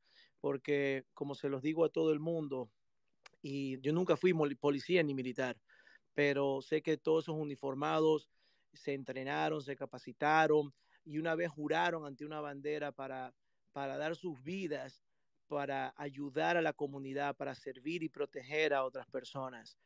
Eh, lo que hacen con los uniformados, con los policías en Ecuador, con lo que hicieron, con lo que están haciendo con el sargento, eh, es injusto.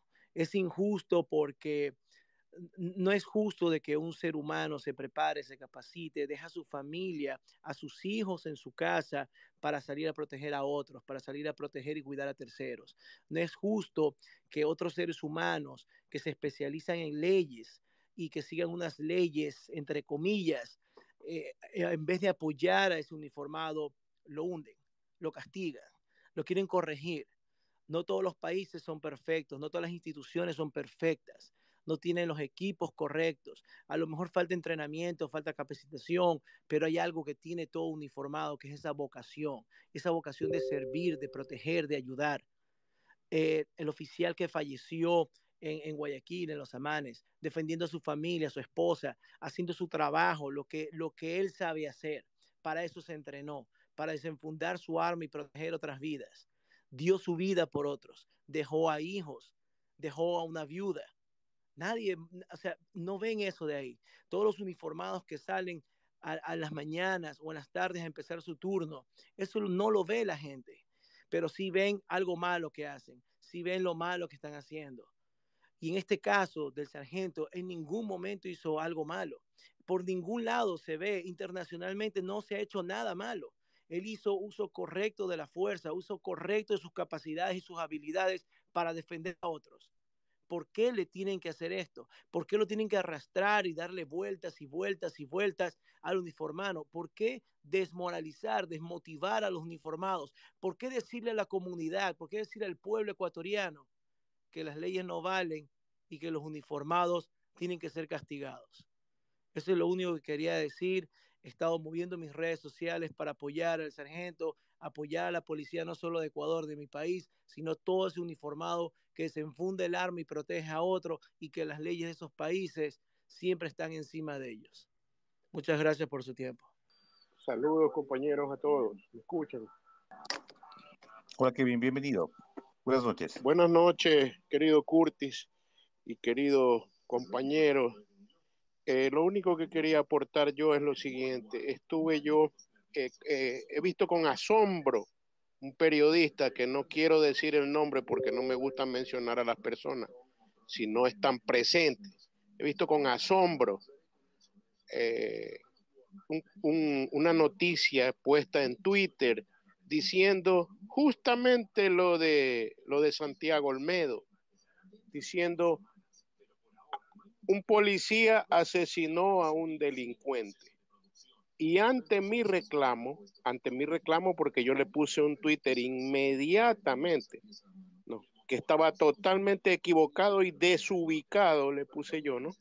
En este punto, pues amigos, vamos a ir cerrando el espacio, no sin antes escuchar la última intervención de parte eh, de Santiago Olmedo, quien está conectado todavía en este momento acá al espacio, eh, para eh, que nos dé un poco las conclusiones a las que de alguna manera él podría darnos desde el punto de vista de cómo él ha visto el proceso legal y también desde el punto de vista de cómo él ve un tanto a futuro la, situación personal suya y el consejo que él podría darle a los servidores policiales, a quienes de alguna manera sus compañeros eh, pueden verse abocado a este tipo de situaciones, cómo debería eh, un uniformado proceder en tal sentido. Así que, Santiago, te escuchamos con toda atención. Bueno, muchas gracias. Eh, sí, vemos realmente indignados eh, cómo se ha tomado, se ha llevado esta, este proceso penal y cómo se ha, se ha dado la, resolución, pues dándonos una sentencia de tres años, cuatro meses, ya más de la indemnización para los familiares de los delincuentes, hoy llamados víctimas. Em, vemos con asombro esta, esta cruda realidad a la cual nos enfrentamos nosotros como servidores policiales, que por un lado, claro, nos enfrentamos a estos procesos legales en contra y la cruda realidad, por otro lado, pues eh, hay policías que lastimosamente han fallecido, han caído abatidos por parte o a manos de, de los delincuentes, a manos de la delincuencia. Vemos también que hoy por hoy la delincuencia está actuando absolutamente con una violencia increíble, ante lo cual pues nos obliga como ciudadanía, nos obliga como país a tratar de mejorar, a tratar de tener un mayor apoyo legal para los eh, para las entidades, para las instituciones que protegemos a la ciudadanía, esto es específicamente para la Policía Nacional. Lo único que nosotros solicitamos, y me atrevería a decir los más de 53 mil policías eh, nacionales que pertenecemos a esta noble institución, es que tengamos un amparo legal, tengamos eh, eh, un respaldo legal para poder simplemente actuar, para poder cumplir con nuestra misión cumplir con nuestro deber legal, que es cuidar a cada una de las personas eh, que circulan, que transitan por nuestro territorio ecuatoriano. Si bien es cierto, nosotros estamos 100% capacitados para tomar un procedimiento. Un ejemplo claro es eh, un delito flagrante que se está cometiendo.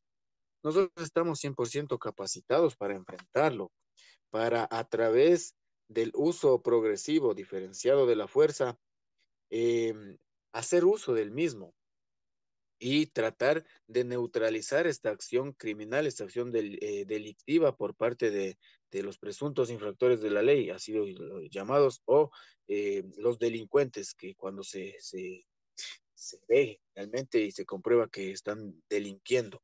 Entonces, es un llamado de atención también para nuestras autoridades que realmente eh, hoy por hoy pues vemos que no, no actúan tan objetivamente, no actúan eh, dictaminando o, señalando justicia eh, para el pueblo, para el, bien común, para la mayoría de quienes transitamos y actuamos en base a, a, las leyes, a los reglamentos que nos rigen como, como comunidad, ¿sí?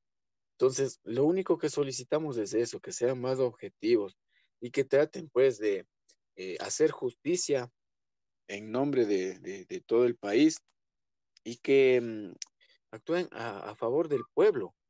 Nosotros nos debemos al pueblo, a, la ciudadanía, a cada uno de ustedes, eh, ciudadanos, que pues claro, nos regimos a las leyes, a los reglamentos que están establecidos para eso, para poder cumplirlo. Eh, yo quiero agradecerles a cada uno de ustedes realmente por el apoyo, por la consideración. Es bastante importante en este, en este momento para mí, para mi familia y para todos los eh, miembros eh, policiales también. Eh, siempre vamos a estar trabajando. Esto no es un, un final de la, de la guerra, simplemente es una batalla. Y como buenos guerreros de Dios, primeramente vamos a dar una batalla creíble nuestra conducta inquebrantable va a ser y va a seguir siendo eso. Vamos a seguir firmes, como les digo, esto no nos va a doblegar y vamos a seguir trabajando a favor del pueblo, a favor de la ciudadanía, que es a la final a quien nos debemos. Lo único que queremos es el amparo legal para fortalecer nuestra institución policial, que de una u otra manera lo estamos logrando, pasito a pasito lo estamos logrando. Eh, para que la ciudadanía vea el, reflejo, pues, eh, de la seguridad ciudadana vista desde esta manera. Como les digo, agradecer a cada uno de ustedes, eh, Curtis, Liz, muchísimas gracias por la invitación y muchas gracias por tomar en cuenta este tema trascendental hoy por hoy y que va a beneficiar a toda la ciudadanía dentro de nuestro territorio ecuatoriano. Muchas gracias y saludos a todos. Fuerte abrazo.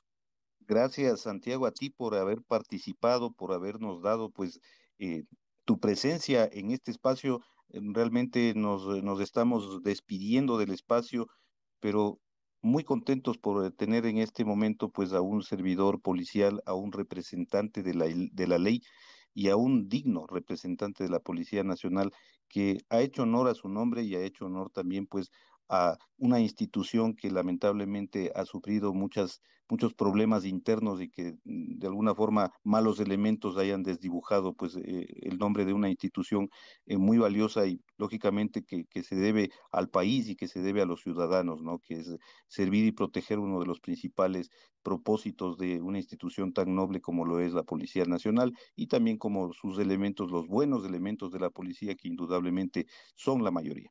Así que pues te agradecemos a ti por haber estado en este espacio, por habernos dado tu tiempo y siempre eh, ten la certeza de que totalmente estarás apoyado, de que toda la gente, quienes de alguna forma somos parte de la ciudadanía, que estamos siempre pendientes de, de que las cosas se hagan bien, que se hagan por el lado correcto, que se hagan de la, del lado más adecuado donde exista pues total eh, no solo libertad, sino también legalidad y que las leyes estén del lado de la gente buena, no de los delincuentes, te apoyaremos.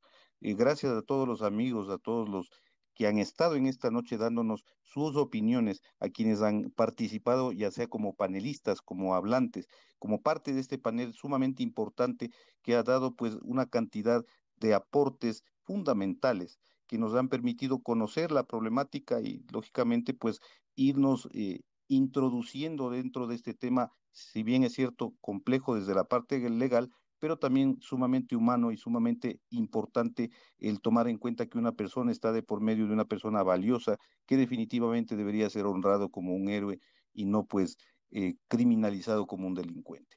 De mi parte, amigos, ha sido pues todo por hoy en este espacio. Les agradezco mucho por su presencia a todos quienes se han sumado a este espacio, en especial pues a, a nuestros panelistas. Número uno, pues acá nuestro invitado especial, al, honroso policía, al, al, honroso servidor policial Santiago Olmedo, quien nos ha eh, dado su presencia en esta noche, a los amigos también de Defense que también nos han dado su presencia y su aporte valiosísimo en esta noche, y lógicamente a nuestros panelistas invitados, quienes, eh, bueno, en este momento ya no están como hablantes, pero definitivamente forman parte del grupo que ha sido en esta noche parte del que digamos, espacio que nos ha permitido entender esta problemática a la cual le seguiremos dando mucho seguimiento a lo largo de los próximos meses. Entiendo yo que esta situación seguirá dilatando y no por eso dejaremos de darle seguimiento a este tema tan importante.